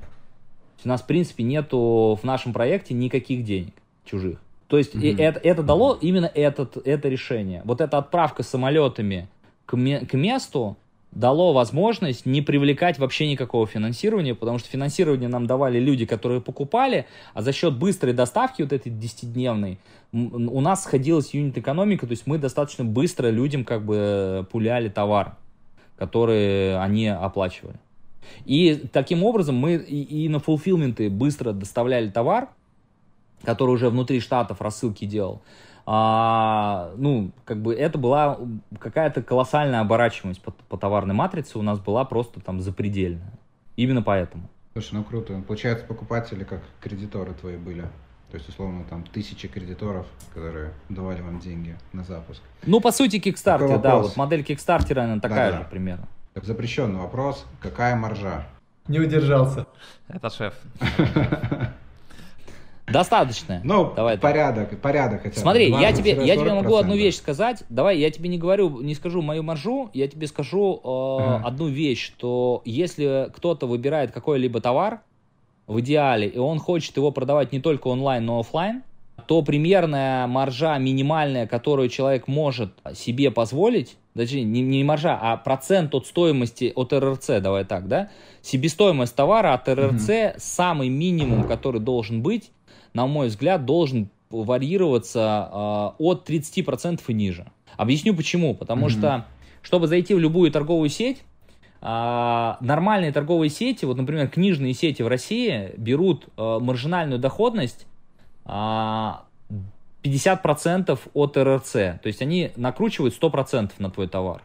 То есть, условно, твой товар mm-hmm. стоит 1000 рублей, они за 500 рублей его купят. Но если ты приходишь еще к крупному дистрибьютору, то дистрибьютор крупный еще 25% от 50% заберет, а это еще 10%. И получается, что ты должен будешь продать mm-hmm. за 40% от э, рекомендованной розничной цены в сеть. И тебе должно что-то mm-hmm. остаться, так как там длинные деньги, потому что сети обычно платят с коридором там, ну, 2-3 месяца, это в лучшем, иногда до, до 180 дней доходит mm-hmm. эта история, то тебе хотя бы входную цену в 30% нужно иметь, чтобы у тебя 10% оставалось маржинальной доходности. На 30%, 10% это будет там типа 25% э, маржи на выручку. То есть ты получишь 40% от суммы, и 25% будет чистая твоя маржа. Вот в этом коридоре как-то можно существовать человек, который производит товар. Если ты его производишь за 50% от себестоимости, ну, come on, ну вот, значит, э, в какие-то сети ты уже, наверное, не зайдешь. То есть тебе вот, вот этот демпфер а, маржинальный, он нужен не для, не, больше не для того, чтобы там денег заработать, да, а для того, чтобы увеличить канал сбыта твоего товара, это раз. А второй момент, конечно же, деньги на маркетинг нужны всегда. И я вообще как бы, почему Угу. У меня вообще, знаешь, такая позиция по жизни следующая. Продавай как можно дороже, потому что чем дороже продаешь, тем больше денег на маркетинг. И даже если продажи не угу. случаются, даже если, вот когда, когда, короче, у тебя большой бюджет на маркетинг, ты получаешь огромный awareness бесплатно, огромную узнаваемость бесплатно. Плюсом к тому, что вы еще продаете. И вот когда мы да, повысили цены, да, мы там на 300 рублей стали больше платить за клиента, но мы, мы же с вами понимаем, что 300 рублей это дополнительные, там, на тот момент, там, типа CPM стоил как раз 300 рублей за 1000 человек, или там 200 рублей за 1000 человек. То, то есть, смотрите, если CPM стоит 200 рублей за 1000 человек, то мы понимаем, что на каждый раз на каждую покупку полторы тысячи людей плюсом видят наше предложение. То есть мы создаем awareness, большую компанию. То есть о нас еще больше люди будут знать. Вот, и поэтому э, продавать дорого, выгодно с этой точки зрения. Не всегда это возможно, но, но это надо, как сказать, надо это искать. Давайте так. А, там предварительно перед э, подкастом я связался с одним из твоих конкурентов, хорошо с ним общаюсь и спросил у него, слушай, задай какие-то вопросы, которые тебя бы заинтересовали. Я, в принципе, отобрал вопросы, я один вопрос задам, такой достаточно э, адекватный и интересный. Э, я просто сейчас дословно зачитываю. Когда в нише деревянных пазлов в РФ начало появляться большое количество ваших последователей, какие мысли у вас были? Почему вы думали, что дальше будете много продавать, ведь конкуренты продавали то же самое и почти в 2-3 раза дешевле? То есть вопрос, как вы вообще боролись с демпингом и почему у вас получилось, а у всех остальных нет. Потому что в целом как бы результаты там по пазлам в России как бы не такие большие, как у вас. Потому что мы очень большой бюджет тратили на рекламу. У всех наших последователей, смотри, что делали последователи и делают до сих пор. Они встают под нас, в нашу категорию просто с более дешевой ценой. Но они забывают одну очень важную вещь. У них не остается денег на маркетинг. У них маркетинг около нуля. То есть они минимальное количество денег могут тратить на маркетинг не потому, что они так хотят, а потому, что они себе так оставляют. Они не в состоянии делать маркетинг качественный обширный, awareness компании и так далее, потому что э, как бы у них маржинальность, вот, ну, то есть они не могут зайти в сети, сразу тебе говорю, потому что, ну, потому что мы знаем как бы структуру себестоимости продукта, и мы понимаем, что у них точно не остается даже 50% от э, стоимости товара, понимаешь?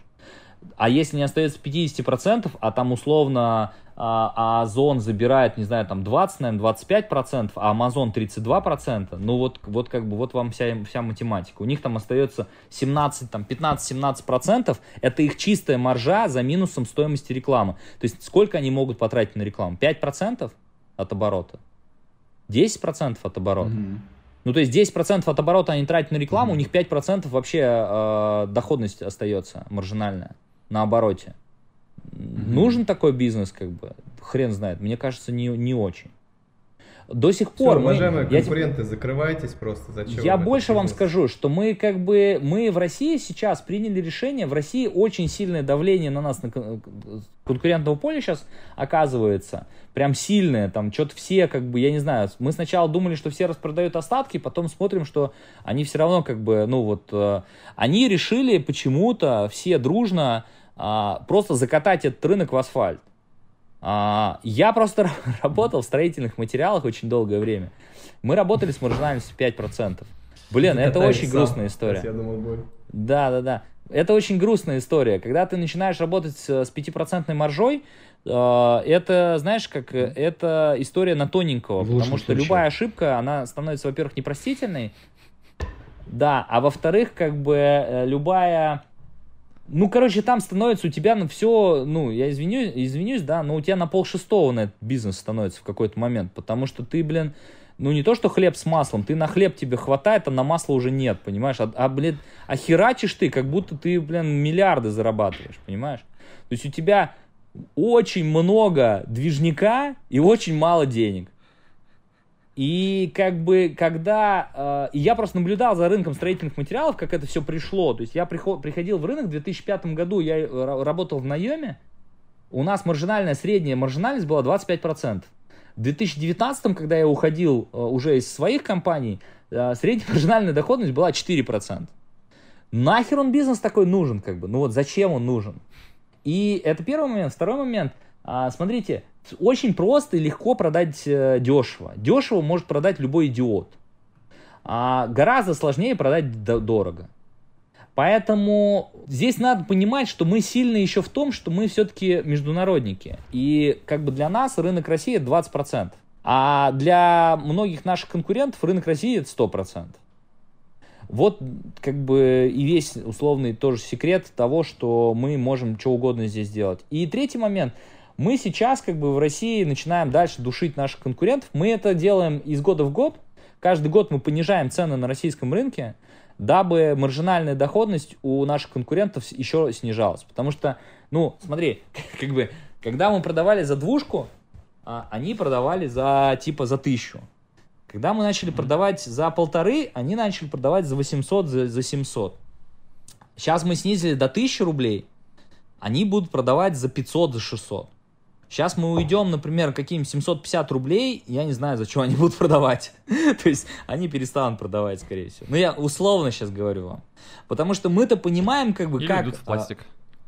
да, да, да. Мы-то понимаем, какие продукты э, и как у нас, э, э, ну, то есть у нас достаточно широкий клинкор продуктов, который позволяет все это делать. И, э, раз, второй момент, мы можем на рынок России просто забить и как бы закатать его в асфальт, а потом как бы, ну, там, поднять цену, условно. И, и мы выживем. А вот как они будут жить, непонятно. Но при этом все равно я всегда за то, чтобы денег на маркетинг было достаточно. Поэтому мы вот сейчас как бы опустились до 1000 рублей. Сейчас у нас там вот в моменте, кстати, подписчики, кто нас знает, любит и хотел бы купить, но никогда не решался или думал об этом, но не решился. Вот сейчас у нас летняя распродажа. а, прям очень хорошие цены. Там 25% скидка на все и на какие-то вещи даже до 50%. Вот, сейчас как бы есть какие-то распродажи. Ну, придет осень, как бы мы об- обратно вернемся в стандартное как бы позиционирование и начнем просто эти деньги, которые мы как бы сейчас условно дарим людям, вкатывать в нормальные бюджеты и в нормальный как бы таргетинг. Да, там в России нет Фейсбука, в России там а, не, не стало Инстаграма, а, и Гугла, и Ютуба, но в России там появилось, кстати, много интересных разных инструментов. И Яндекс, кстати, сильно лучше заработал, чем раньше, на удивление мое. Вот, поэтому как бы, ну, то есть мы найдем место, где мы будем рекламировать и где мы будем топить. Мы найдем место, где мы будем продаваться и, и как бы и на полке встанем. В любом случае, там, в следующем году точно это сделаем. Сделают это наши конкуренты? Да ни хера не сделают. Ну, понятно, потому что у них тупо нету как бы на это ни маржи, ни ресурсов. Вот и все. Поэтому бояться в лес, ну, знаешь, еще мы поначалу очень сильно... Это Да, да, мы поначалу очень сильно переживали, и мы даже, знаешь, в России я никогда ничего не переживал, мне было немножко это, пофигу на Россию. А, как бы в э, начале мы переживали за китайцев, потому что китайцы делали по-другому. Они, они делали полные наши копии и продавали их дешевле. Вот это была проблема. Но когда мы все зарегистрировали наши рисунки, когда мы получили все патентные права и начали как бы блокировать нахрен им там пачками кабинеты, когда мы на Wildberries а, за один день вычистили 500 чужих аккаунтов наших подделок, ну как бы все стало сильно лучше. И как бы после этого стали Unidragon это Unidragon, а остальное это как бы, ну, последователи. Вот правильно как бы конкурент сказал, да, это реальные последователи. И недавно мы делали, кстати, опрос э, среди наших покупателей, и прямо прослеживается, ну, там есть вопрос, как бы, э, почему выбрали нас, а не наших конкурентов. А, что нас порадовало? Процентов 40, наверное, из опроса вообще не знают наших конкурентов, и это прикольно.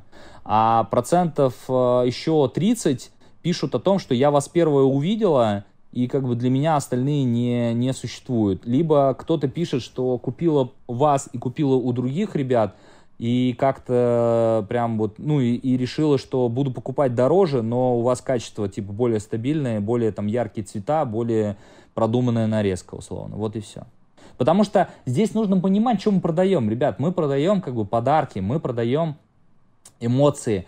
А не могут, ну, как бы спускаться в, в подарках в какую-то определенную ценовую нишу, это обесценивать этот подарок. Ты не будешь, ну, ты идешь на день рождения там к, к другу, у него сыну 12 лет. А, окей, пазл э, стоил 2000 рублей, а сейчас он стоит там типа 1000 рублей. Ну, ты просто не купишь пазл, ты купишь, я не знаю, там, ну, не Лего сейчас купишь, ну, не знаю, что-то другое за 2000 рублей. Ты все равно, ты не будешь покупать за 1000 рублей, потому что ты психологически готов двушку потратить, понимаешь? Вот, вот это важно mm-hmm. в майнсете понимать. И э, а они как раз забирают э, рынок немножко этих, э, ну, обычных традиционщиков. То есть вот они затянули на себя рынок тех, кто собирал картон. Вот наши конкуренты mm. в этом плане как бы забирают вот этот рынок. Ну, слушай, у нас суббренд сейчас как бы потихонечку там набирает обороты, который тоже забирает картон. Mm. Ну, как бы. Не вопрос. Слушай, кстати, вот ты начал Но там другое про... позиционирование. Про суббренд, да, про да, кофе говори. и так далее. А какие вообще в целом планы развития у вас? То есть куда вы хотите расти вширь или вот можешь прокомментировать? Ну, что можно. Мы, э, мы сейчас очень сильно занялись вопросами брендинга, очень сильно занялись вопросами брендовой платформы, позиционированием и вопросами top of mind в, в индустрии. В принципе, у нас в моменте получилось среди определенной когорты э, покупателей занять эту нишу, то есть э, как бы как первооткрывателей, да. Мало того, кстати, у нас есть продукты, которые до сих пор никто не повторил даже. То есть у нас есть там, например, Quezzle, это объединение паз, пазла и квеста, который мы там запускали на Кикстартере удачно достаточно, которое мы до сих пор продаем. Uh, рисовали нам это японцы, IC4 Design, uh, которые рисовали, не знаю, если у вас дети есть, там есть uh, «Приключения Пьера» у Мифа, такая книжка очень классная. Они рисуют очень э, детализированные изображения. То есть они изображения, чтобы вы понимали, э, японцы, они нам сейчас вторую часть рисуют, они нам его рисуют 6 месяцев. 6 месяцев они mm-hmm. рисуют один, один, один рисунок.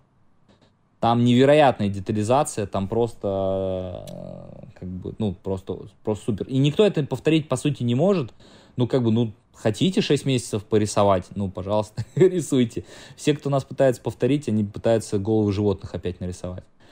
Вот. А, и поэтому, как бы, ну, это, это, это вопрос позиционирования. Поэтому мы, по сути, а, как бы видим для себя точку роста как, э, как бы номер один в деревянных пазлах в мире.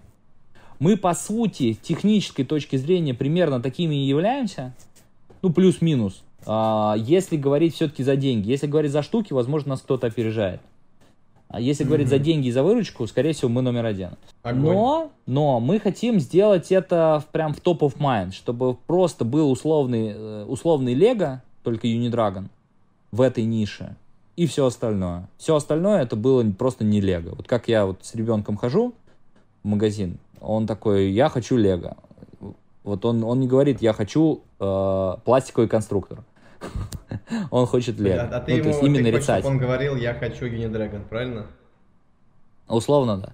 да, да. Огонь, огонь. Да, да, да. А, скажи, пожалуйста, если бы вот ты начинал заново, да, выстраивать весь этот бизнес, что бы ты сделал по-другому? Вот честно, знаешь, э, думал э, вообще об этом э, раньше, надо ли было что-либо менять, но вот как-то в этом случае, в данный момент, наверное, произошло все идеально. Давай так. Ну, или там на, приближено к идеалу. Круто. А, прям, прям сошлись звезды по многим параметрам, точно. Сошлась команда по многим параметрам. И ей огромное спасибо, кстати. Не, не я единственный, кто все это сделал. Это я очень хорошо понимаю. Вот. А, и сошлись как бы, ну вот я говорю, сошлись звезды, со, сошлась команда, сошла, сош, сошелся продукт, ну и как бы сошелся Facebook к нам, снизошелся. Вот, поэтому, блин, я благодарен, что как бы так произошло. Что-то переписать из этой картины я бы не стал. Э, это раз. А второй момент, э, у меня вообще, знаешь как, э, я о прошлом думаю только в хорошем, позитивном. Я, наверное, такой человек солнечный в этом плане. И любое, что с нами происходит, даже негативное, оно всегда создано для того, чтобы нам чему-то научиться. И если, короче, знаешь как, история не имеет сослагательного наклонения. Сидеть думать, как могло было бы быть, если бы, да кабы, да мы бы что-то другое сделали, скорее всего, что-то было бы по-другому. Почему? Потому что, смотри, а, мы думаем, короче, человеческий мозг очень часто упрощает многие вещи. То есть мы думаем, что в уравнении есть там три составляющих которые друг на друга перемножились, и получилось что-то, как бы, какой-то результат. Но по факту в нашей жизни в этом уравнении еще 150, а может быть 500, а может быть миллион переменных, которые просто в моменте в этом стали единицей. Огонь, и если согласен, хоть одна из этих уравнений, из одна из этих единиц, которую ты даже не думаешь, что там кирпич тебе на голову э, кто-то кидал, но не попал. Или там, я не знаю, машина мимо проезжала, а? Да, да, да. Или что-то еще, да? А, и ты как бы переписывая предыдущий опыт какой-то, думаешь, что как бы пошло бы примерно по другой траектории, типа положительной. Да ни хрена. Во-первых, мы не знаем, как бы пошло, а во-вторых, количество переменных, которые ты не учитываешь, как бы пошло, могло быть как бы это, могло выйти совершенно по-другому. Это есть, знаешь, этот э, фильм классный, что-то про желание, как, какой-то повелитель желаний, что ли, называется. Если не видели, старый такой американский фильм, очень смешной, а, когда чувак там что-то желал. Они, они ездят, по роду, да, да, да, да, по роду 66, да, да, да, да, да. И он там, я хочу быть, типа, художником и плакать на закат. И он там начал плакать на закат, и от него девушка ушла такая, блин, он такой, блин, это красивый закат, я не могу. Вот, ну, Слушай, и, мне кажется, твой ответ бы, вообще вот, вот куда-то в учебники вставлять для детей, потому что, мне кажется, очень многие люди думают негативно о прошлом, это, конечно, мешает, и такой positive mind э, американский вот больше подход, он э, более стабильный для выживания вообще мышления и жизнедеятельности. Да, я больше тебе скажу, что смотри, а, как бы все переживания, все наши нервозности, они наход- находятся либо в будущем, либо в прошлом. В настоящем да. ничего не существует. Если тебе, короче, в, в этот момент не пилят ногу или там не отрезают палец, то, скорее всего, ты, у тебя нет причин не быть счастливым. Это примеры из действительности. Это отсылки к женам. Жены, всем привет. Спасибо. Да, да, да, да, да как бы если тебя как бы и поэтому нет причин быть несчастливым в этот момент. Мы в основном находимся либо в будущем, что мы там что-то хотим и у нас что-то не получается, либо в прошлом мы что-то хотели и у нас что-то не получилось. У, у нас а, есть гормон дофамина, который вырабатывается, гормон счастья, и он часто не вырабатывается у людей. Почему? Потому что они, а, ну как бы стандартная постановка целей это бегство какой-то цели, короче. Ты ставишь себе какую-то цель, начинаешь к ней бежать, а проблема как бы вот стандартного постановки цели в том, что ты постоянно несчастен. Ты несчастен, mm-hmm. пока бежишь к этой цели. Когда ты только достигаешь эту цель, у тебя возникает выработка дофамина, но это происходит, дай бог, один день, а, а иногда один час. И после этого ты чувствуешь пустоту, потому что цели следующей нет. Пока ты, короче, цель не поставил, ты либо сваливаешься в депрессняк глубокий, потому что не можешь, например, поставить уже новую цель, а, там, типа, все, все достиг.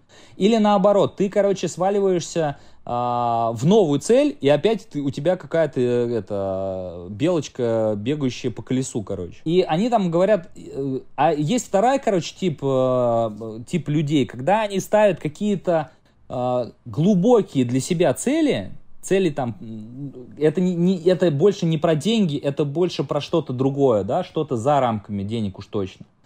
И наслаждаются путем к этой цели.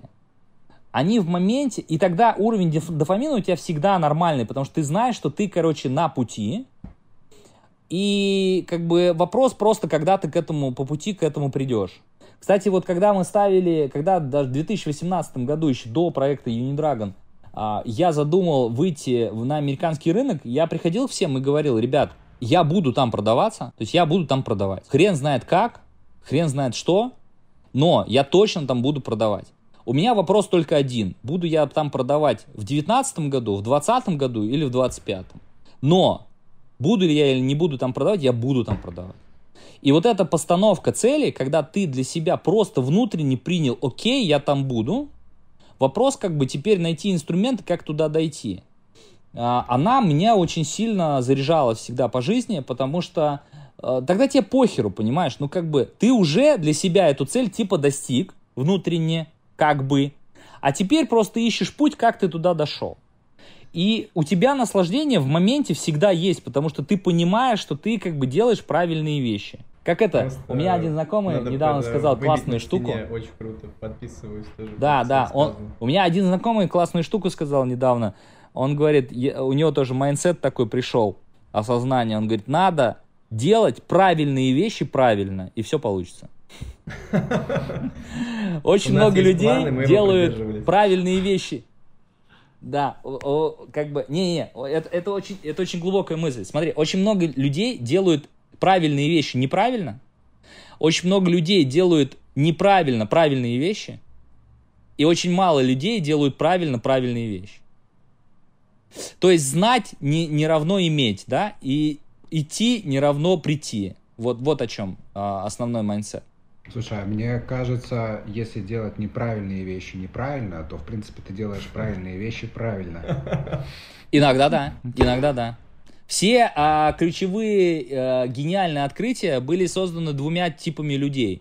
Первый человек, первый тип это чувак, который точно знал, что это возможно, а второй, второй чувак, э, который не знал, что это невозможно. Вообще идеально, слушайте, просто мне нравится э, уровень философии сегодня зашкаливает, очень круто. А, Слушай, а, кстати, а по, по поводу философии, давай порассуждаем в другом направлении. А, вот я там, у меня много друзей из, из Украины, и вот ребята в Украине, они вот больше мыслят про глобальный рынок. То есть очень много продуктов там создается сразу с... Ну, они целятся условно на мир. Очень много создают бренды для США, много для Европы. А вот в России немножко другой mindset. В России люди как-то мало выходят, условно, на западные рынки. Ну, или мало вообще думают да, о том, чтобы да. туда выходить. Очень много кто создает под внутренний рынок. Как ты думаешь, почему так происходит? Почему люди мыслят э, внутренним рынком, а не мыслят внешними? Пятая экономика в мире. В этом проблема. Проблема России – большой внутренний рынок. Просто. А, как бы а, возможность Украины – маленький внутренний рынок. Смотри, а, Украина 42 миллиона людей с очень низким уровнем достатка. Ну, как бы примерный уровень Белоруссии такой же, знаешь, такой, типа, маленький, э, ну, маленькое количество людей, вот, то есть Белоруссия это примерно, э, смотри, одна десятая от э, России, там что-то миллионов, наверное, 14 в Белоруссии живет. Я не знаю, там сколько 10, точно живет. А, 9,5. 9,5. А, 9,5. Ну меньше вот, Москвы. ну, смотри. А, да, да, сильно меньше, два раза примерно. Вот. А вся Белоруссия это очень маленький рынок. Если ты начинаешь запускать какой-либо продукт, особенно нишевый, ты просто не находишь сбыта. Проблема сбыта у тебя выходит на первый план. Поэтому ты четко понимаешь, что если я это сделаю для Беларуси, то лучше я это вообще не делать не буду. А, то же самое в Украине. А, а как бы там чуть-чуть лучше ситуация с точки зрения количества людей, но уровень благосостояния населения сильно ниже, чем в России, прям сильно ниже, чем в России. Вот, то же самое. То есть, если ты хочешь что-то продавать дорого в Украине, ну, окей, ты можешь продать это там, я не знаю, там, 100 тысяч людей. Ну, вот у тебя будет там когорта 100 тысяч людей. А в России, например, эта когорта будет там 3 миллиона людей. Ну, вот, вот, вот тебе разница. И поэтому, как бы, а, проблема российских предпринимателей основная, что, блин, большой, огромный, непаханное поле внутренний рынок. Мало того, он еще менее конкурентный, он более а, простой, и он более понятный, что ли. Потому что ты здесь, ну, все плюс-минус понятно. Меня, знаешь как, меня в э, каком-то там, я не знаю, волосатом году, типа там 13-14, не знаю, я часто просто летаю в Таиланд, э, на это, я люблю просто эту страну, и мы там как бы часто бываем. И в какой-то момент я, короче, у нас э, в Самаре открылось, открылись заправки Shell. И я э, из Самары прилетаю в Таиланд, беру тачку на прокат и заправляю заправки Shell. И меня такое, и меня просто проштырило. А, не знаю, почему меня не проштырило раньше с Макдаком, потому что Макдак я видел как бы в Самаре и в Египте и много где. Не знаю почему. Ну вот почему-то вот заправки Shell меня сильно штыр... что тогда заштырили. А, и я такой, и тогда я такой, блин, а это же охрененно, когда твой продукт продает, вот ты прилетаешь, там 10 тысяч километров ты пролетаешь над э, страной, там, не знаю, над, над миром, да, 10 тысяч там, да, или там 12 тысяч. Mm-hmm. И приходишь, и там покупаешь наши пазлы. Это же охрененно вообще просто. Ну, то есть, mm-hmm. ради этого стоит жить, по-моему.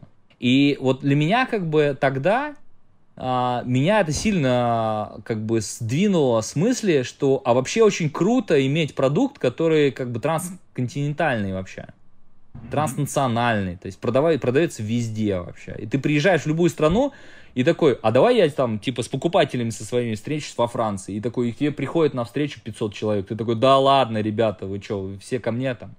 Ну, как бы, uh-huh. блин, это, это очень круто. И это, вот это меня драйвит очень сильно, делать как бы международку, это раз.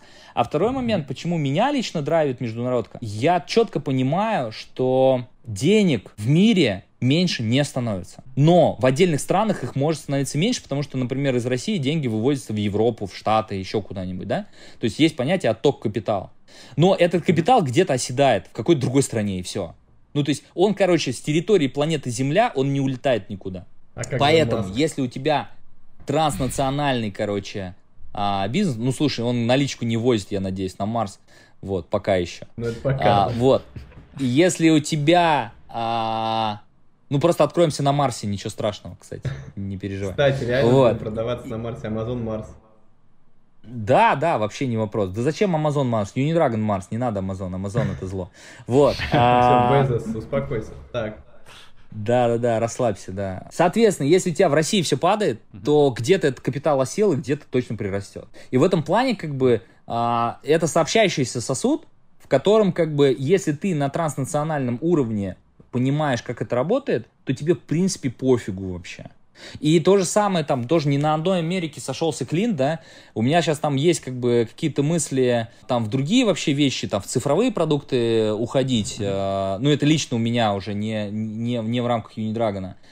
И я понимаю, что, слушай, а есть рынок Бразилии, а есть рынок Африки, а есть рынок Индии, а есть рынок, там, я не знаю, каких-нибудь, того, того же Бали, это, э, там, есть рынок, там, еще чего-то, да. То есть есть рынки стран, где, ну, например, там, тупо Нигерия, да, кто-нибудь знает, что такое Нигерия? Да. Ну, например, смотри, Нигерия. Сколько миллионов жителей в Нигерии, знаете вы, нет? Там, кстати, хорошее население. Не-не-не, там большое население, по-моему. 190. Да-да-да. Там э, вообще Африка, вообще. как бы сейчас и венчур. 190 миллионов, господа. 190 да. миллионов жителей. Мало того, в трех городах Нигерии, в трех городах Нигерии с, совокупно живут, а, короче, что-то около 30 лямов. Mm. Это два. Третий момент. Они... А, ой, я, я путаюсь, не Нигерия, это, это э, Южноафриканская республика. ЮАР. ЮАР. Mm-hmm. А, они, бывшая английская колония, они идеально разговаривают по-английски, и у них mindset английский, господа. Дальше не надо Все. продолжать. Все, господа, это, это мы знаем, господа, куда мы пойдем. Следующий. А да, сколько, а, а знаете, там, я просто три года назад изучал этот рынок, а сколько там а, стоит а, клик? Ну, вот три года назад он стоил примерно 1-2 цента, господа. Шикарно. Ну, Там вопрос только, И как если бы- на чем кликать у населения, но в целом э, тоже, видимо, большой. В целом, это, это уже другой момент, что ты туда продаешь, как и почему. Там, э, конечно, кэш on delivery, и там нету никакой там э, транзакции банков и всего остального. Там едут... э, Просто у меня там ребята как бы запускали бизнес, и они прям мне рассказывали, что там, как там все устроено. Мы там просто не договорились, потому что на тот момент мы занимались... Ну, вот я там картами что-то делал по картам, и ну, там просто было очень дорого туда это доставить, и не- вообще непонятно было, будет ли это продаваться.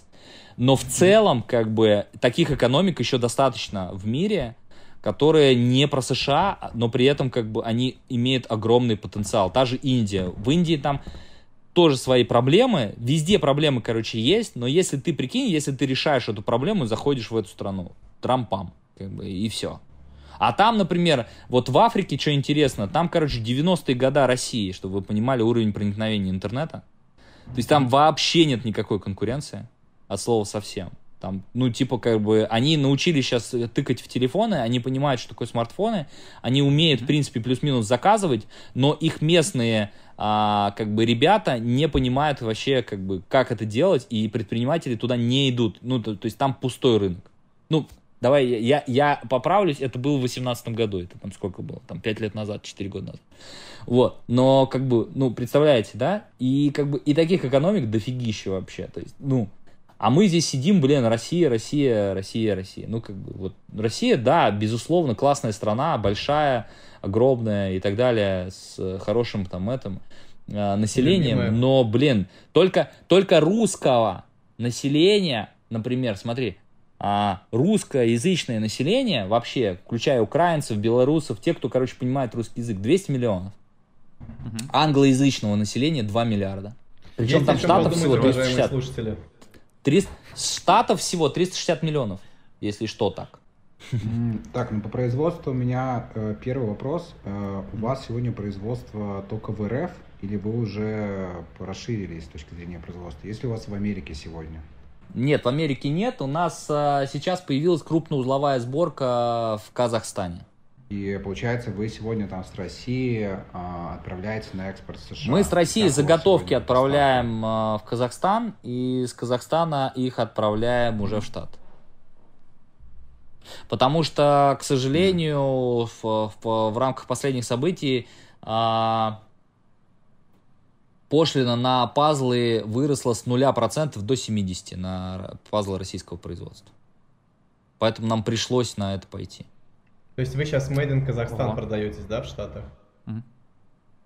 Да.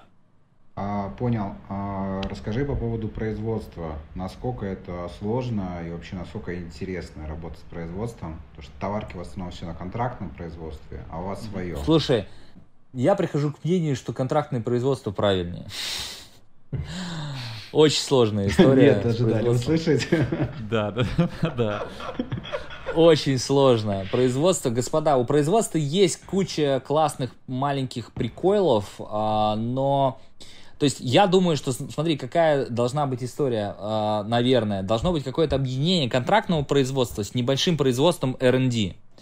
А, тот, кто... Или new development, кто занимается. То есть ребята, которые занимаются разработкой новых продуктов, должны иметь какой-то станочек или два станочка, чтобы производить а, опытные образцы новых продуктов и каким-то образом это делать. Вот это важно иметь, э, ну, это хорошо бы иметь у себя.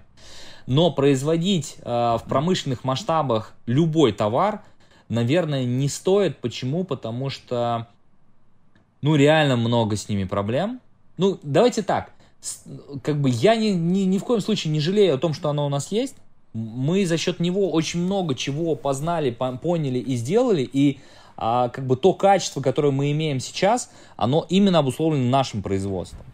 Но это, как, это касаемо просто узкой сегмента продукции. То есть сегмент пазлов, он все-таки довольно понятный. Если бы мы, например, делали даже там, не знаю, какой-нибудь косметоз, или делали БАДы, или делали еще что-то, то мы, наверное, точно уходили бы на контрактное. Почему? Потому что там ну, вообще надо, короче, надо этим жить, понимаешь, надо быть технологом в этом, надо разбираться глубоко в технических аспектах этих продуктов, а ну, содержать, соответственно, соответствующий персонал, даже мало того, что ты разбираешься, еще должны люди на производстве в этом разбираться. А это очень-очень-очень сложно.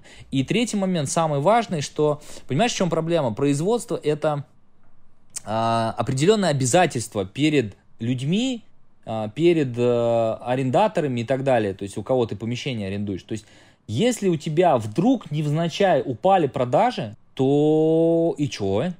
как бы ты же не, не будешь увольнять людей, а затраты как mm-hmm. бы это растут. И поэтому частая история, вот у меня до этого было, в принципе, мы вот когда кровлями занимались, когда э, производили работы, у нас такая же была примерная история. У тебя вечная история. Либо у тебя, короче, очень много объектов и очень мало людей, которые могут сделать эти объекты. Либо наоборот, очень мало объектов и очень много людей, которые могут сделать эти объекты.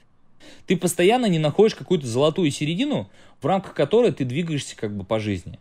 Ты постоянно как бы э, на нервиках. То есть у тебя либо люди стоят и ничего не делают, а ты им зарплату платишь, либо они все перегружены, ты не знаешь, где еще людей взять. И вот эти как бы а, истории, они все-таки как бы имеют место быть. Наверное, производство как какая-то следующая ветка развития какого-то большого крупного бизнеса, она имеет место быть однозначно, когда плюс-минус понятная выстроенная модель э, как бы сбыта, да, вот. Э, но при этом, ну у нас просто здесь надо понимать, что у нас все-таки э, мы в ноябре, в декабре продаем сильно больше, чем э, 10 месяцев до этого.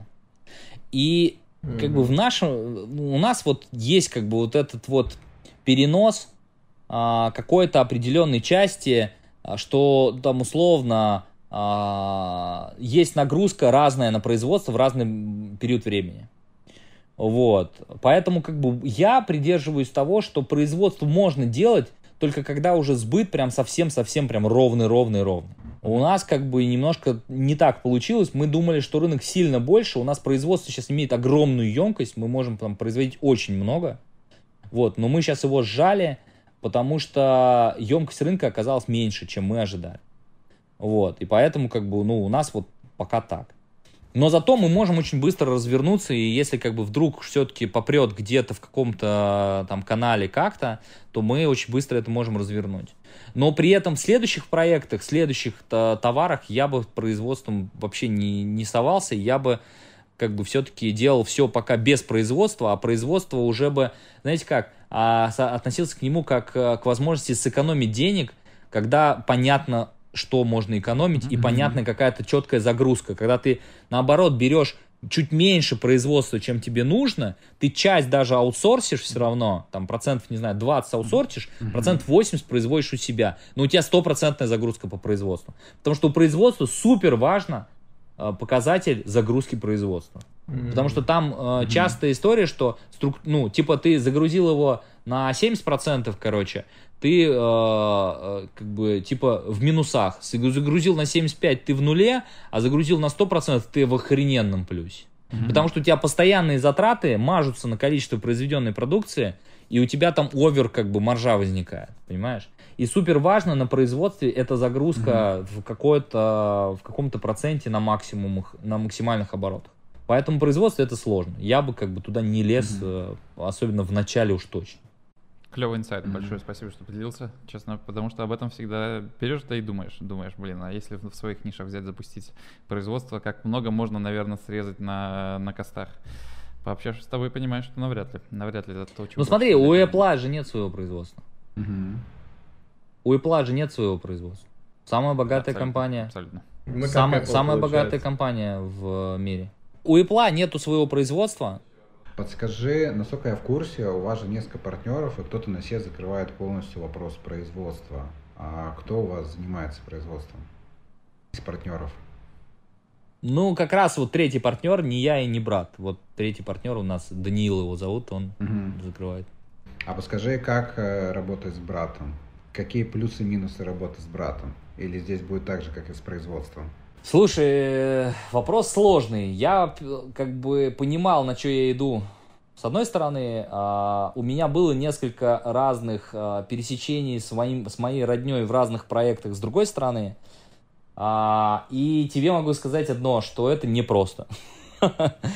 Что это все сложно, это, но это возможно. То есть на это просто надо быть готовым, что... Ну, смотрите, здесь первый момент самый важный, наверное, да? партнерство строится из, э, пози... из главной, самой главной позиции. А, здесь можно там немножко брониться же, да? Я немножко даже бронился. Нужно. Или даже нужно, да? Смотри, как бы партнерство любое, э, я вот как бы уже несколько у меня было партнерств разных, и партнерство всегда начинается с одной классной фразы. А, партнерство начинается с того, что каждый из нас, кто партнер, не мудак. Это очень важная история. Вот как бы, как только ты принимаешь, что все не мудаки, которые сидят вот в помещении, твои партнеры, то а, следующий вывод из этого партнерства, что все, что мы делаем, мы в созидании делаем. То есть мы пытаемся созидать, а не разрушать. Ну, мы же не мудаки, чтобы разрушать, поэтому мы созидаем. Вот. И в этом ключе как бы начинается, а дальше уже начинается степень переговоров и этап переговоров. А третий момент, самый важный, что надо осознавать, и вот к чему я сейчас прихожу, что партнерство это не навсегда. Это просто как бы всегда какая, какой-то этап, который ты проживаешь с людьми, а, он может затянуться, он может там быть, не знаю, десятилетиями длиться, но по сути это не, а, ну даже не женитьба, да, это, хотя и женитьба часто не навсегда, вот, это не ну, то есть это Добрый просто вечер. договоренность о том, что вы в определенной конфигурации что-то делаете. Вот, поэтому эти договоренности нужно доуточнять, с этими договоренностями нужно работать и общаться, и чем больше идет общение, и чем лучше оно с точки зрения позиционирования, ну, то есть не с точки, с точки зрения как бы вот этого немудатства, понимаешь?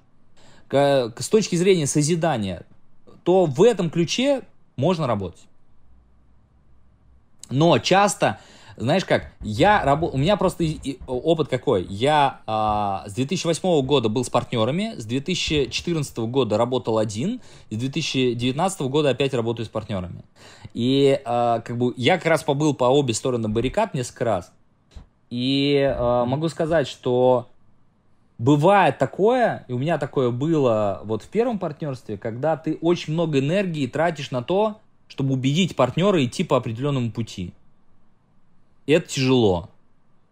Когда вот пути расходятся или как бы понимание какое-то расходится, это прям сложно.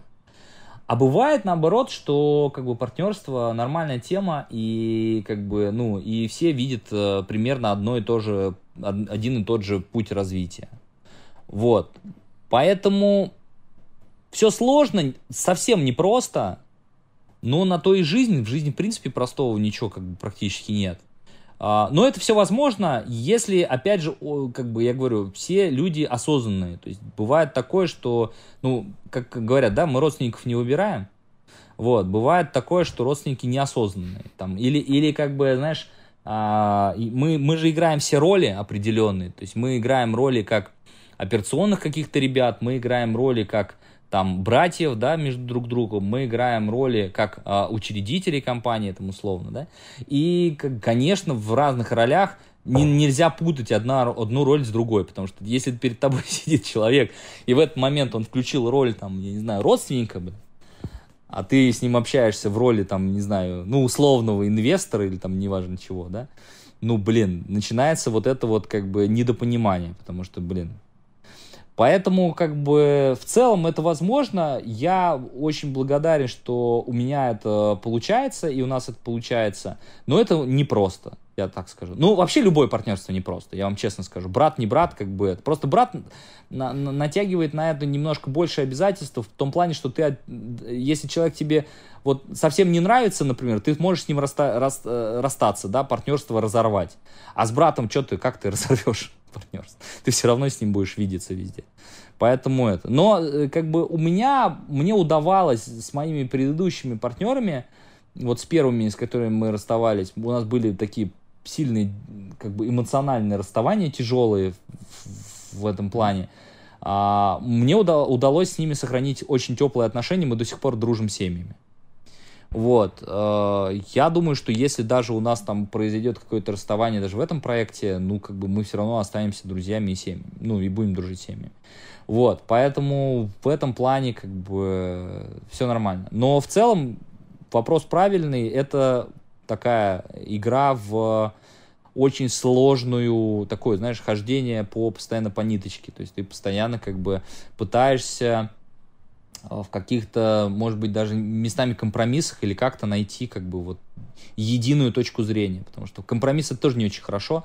Лучше, конечно, когда все смотрят в одну сторону, потому что компромиссы это часто превращаются компромиссы потом в обиды, поэтому mm-hmm. лучше как бы как бы все-таки как-то пытаться договориться и договориться именно не в компромисс, а убедить человека, что вот mm-hmm. именно это решение именно в этом моменте было наилучшим, чтобы он тоже это принял.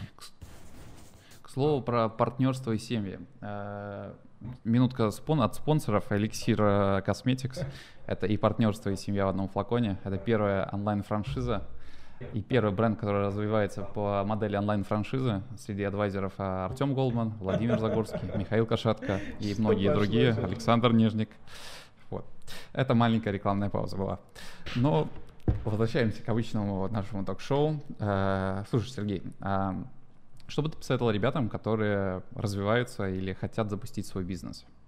Развиваются или хотят запустить свой бизнес? Да, слушай, я думаю, что просто не ссать и все, делать. Знаешь, у меня в моменте, когда э, я проходил просто несколько кризисов, э, не знаю, вы застали 2008 год, наверное, нет, да? Э, я прям застал да нет, 2008 год. Застал. Застал, Кризис да. подросткового возраста только был. А, у тебя подросткового возраста был. Нет, ну, у меня, я, чуть-чуть постарше был тогда. Вот. У меня был кризис а, восьмого класса. Я понял, да-да-да. А, у нас, когда пришел кризис в 2008 году в стройке, а, он, он вообще, он как бы завернулся в 2009 год, потому что в 2008 году плюс-минус все было нормально. А, чтобы вы понимали, у меня было там Excel-табличка 350 разных объектов, которые строились там, ну, в округе, условно, там, в Самарской области и там близлежащих областях. И а, за месяц у меня из 350 объектов осталось живых 3. То есть три объекта, на котором люди продолжили общаться на какую-то тему по поводу строительства. Они говорят, ну да, мы что-то там строим. Все остальные говорят, чувак, чувак, ты вообще новости видел? Ты читаешь новости сейчас? Ты не слышишь, что это кризис в стране? Конечно, мы все заморозили. У нас вообще ничего не будет строиться. В ближайший год. Точно. Вот. А... И я тогда, короче, а... немножко познакомился с творчеством Фил Найта. Если так это можно сказать. И, короче, я написал у себя Just Do It на экране. И реально мы начали ЕБШ 24 на 7 условно, да, то есть мы начали просто звонить, звонить, звонить, звонить, похеру вообще как, мы будем звонить. Ко мне подходил там а, знакомый чувак, а, там наш сосед по офису, говорит, да расслабься, короче, Сережа, кризис, понимаешь, кризис, К, Р, И, З, И, С, понимаешь, не надо звонить, как бы, там никто трубки не возьмет, у людей жопа, денег нет, что ты звонишь? Я говорю, слушай, как бы, Типа, расслабься, короче, если должно прийти, то придет, если не должно прийти, то убежит. Все. И я такой, да ну нахер. Как бы. И реально мы этот год закрыли, короче, в ноль. Мы там ни, как э, предприниматели ни хера не заработали, но мы там, э, короче, осенью начали подписывать один за одним несколько контрактов. Мы закрыли год, просто оплатив офис, но мы зато не, не минусанули. И Круто. тогда я понял, Круто. что вообще самое важное – в этой жизни просто не сать и делать. Просто, знаешь, э, это, глаза боятся, а руки делают. Вот я всем, кто начинает что-то делать, советую придерживаться этого, этой позиции. Наклейте себе где-нибудь на монитор Just Do It, просыпайтесь, просто херачьте. Тот, кто делает, а, тот всегда прорвется, а в момент делания нужно, очень важно, думать, какого хера ты это делаешь еще. Второй вопрос задавать себе, потому что... Да, это следующий этап, потому что часто мы делаем какую-то херню, которая не несет никакого результата.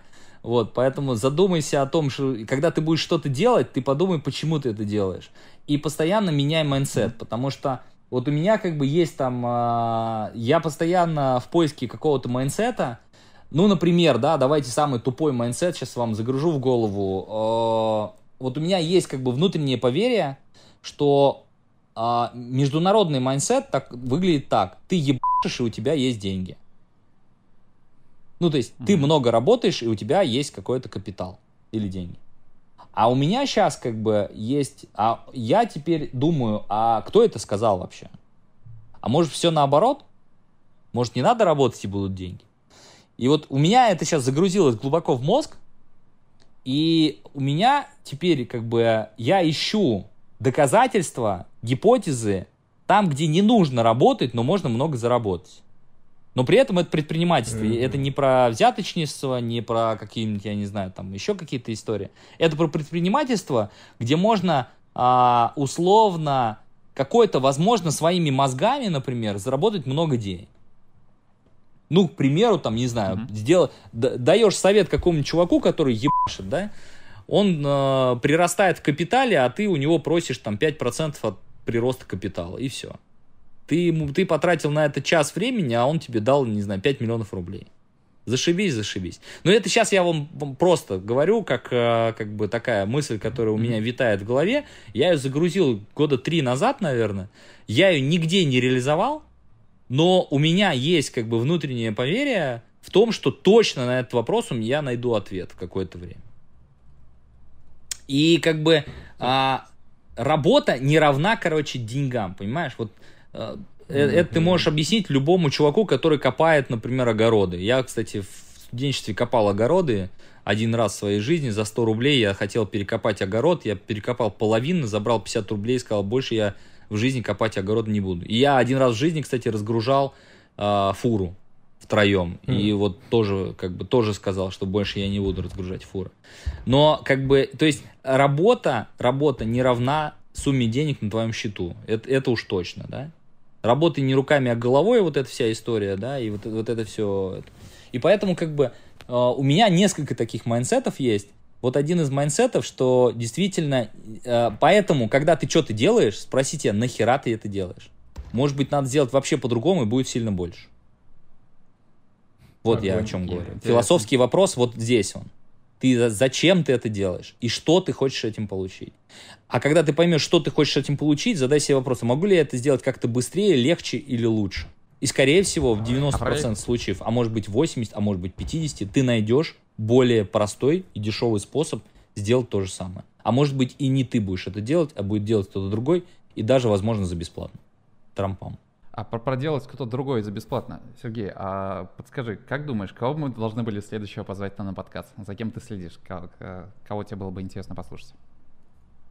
На самом деле я бы здесь дополнил, что предыдущий человек, кого мы брали э, интервью, он как раз таки и попросил, чтобы мы позвали тебя. Но я посмотрю подкаст, мне очень интересно, кто, кто, это, кто это сделал. Это Артур а. Стрельмах, который они кикстартером занимаются. А, Артур Стрельмах знаю, не знаю, наверное, может быть, что-то слышал.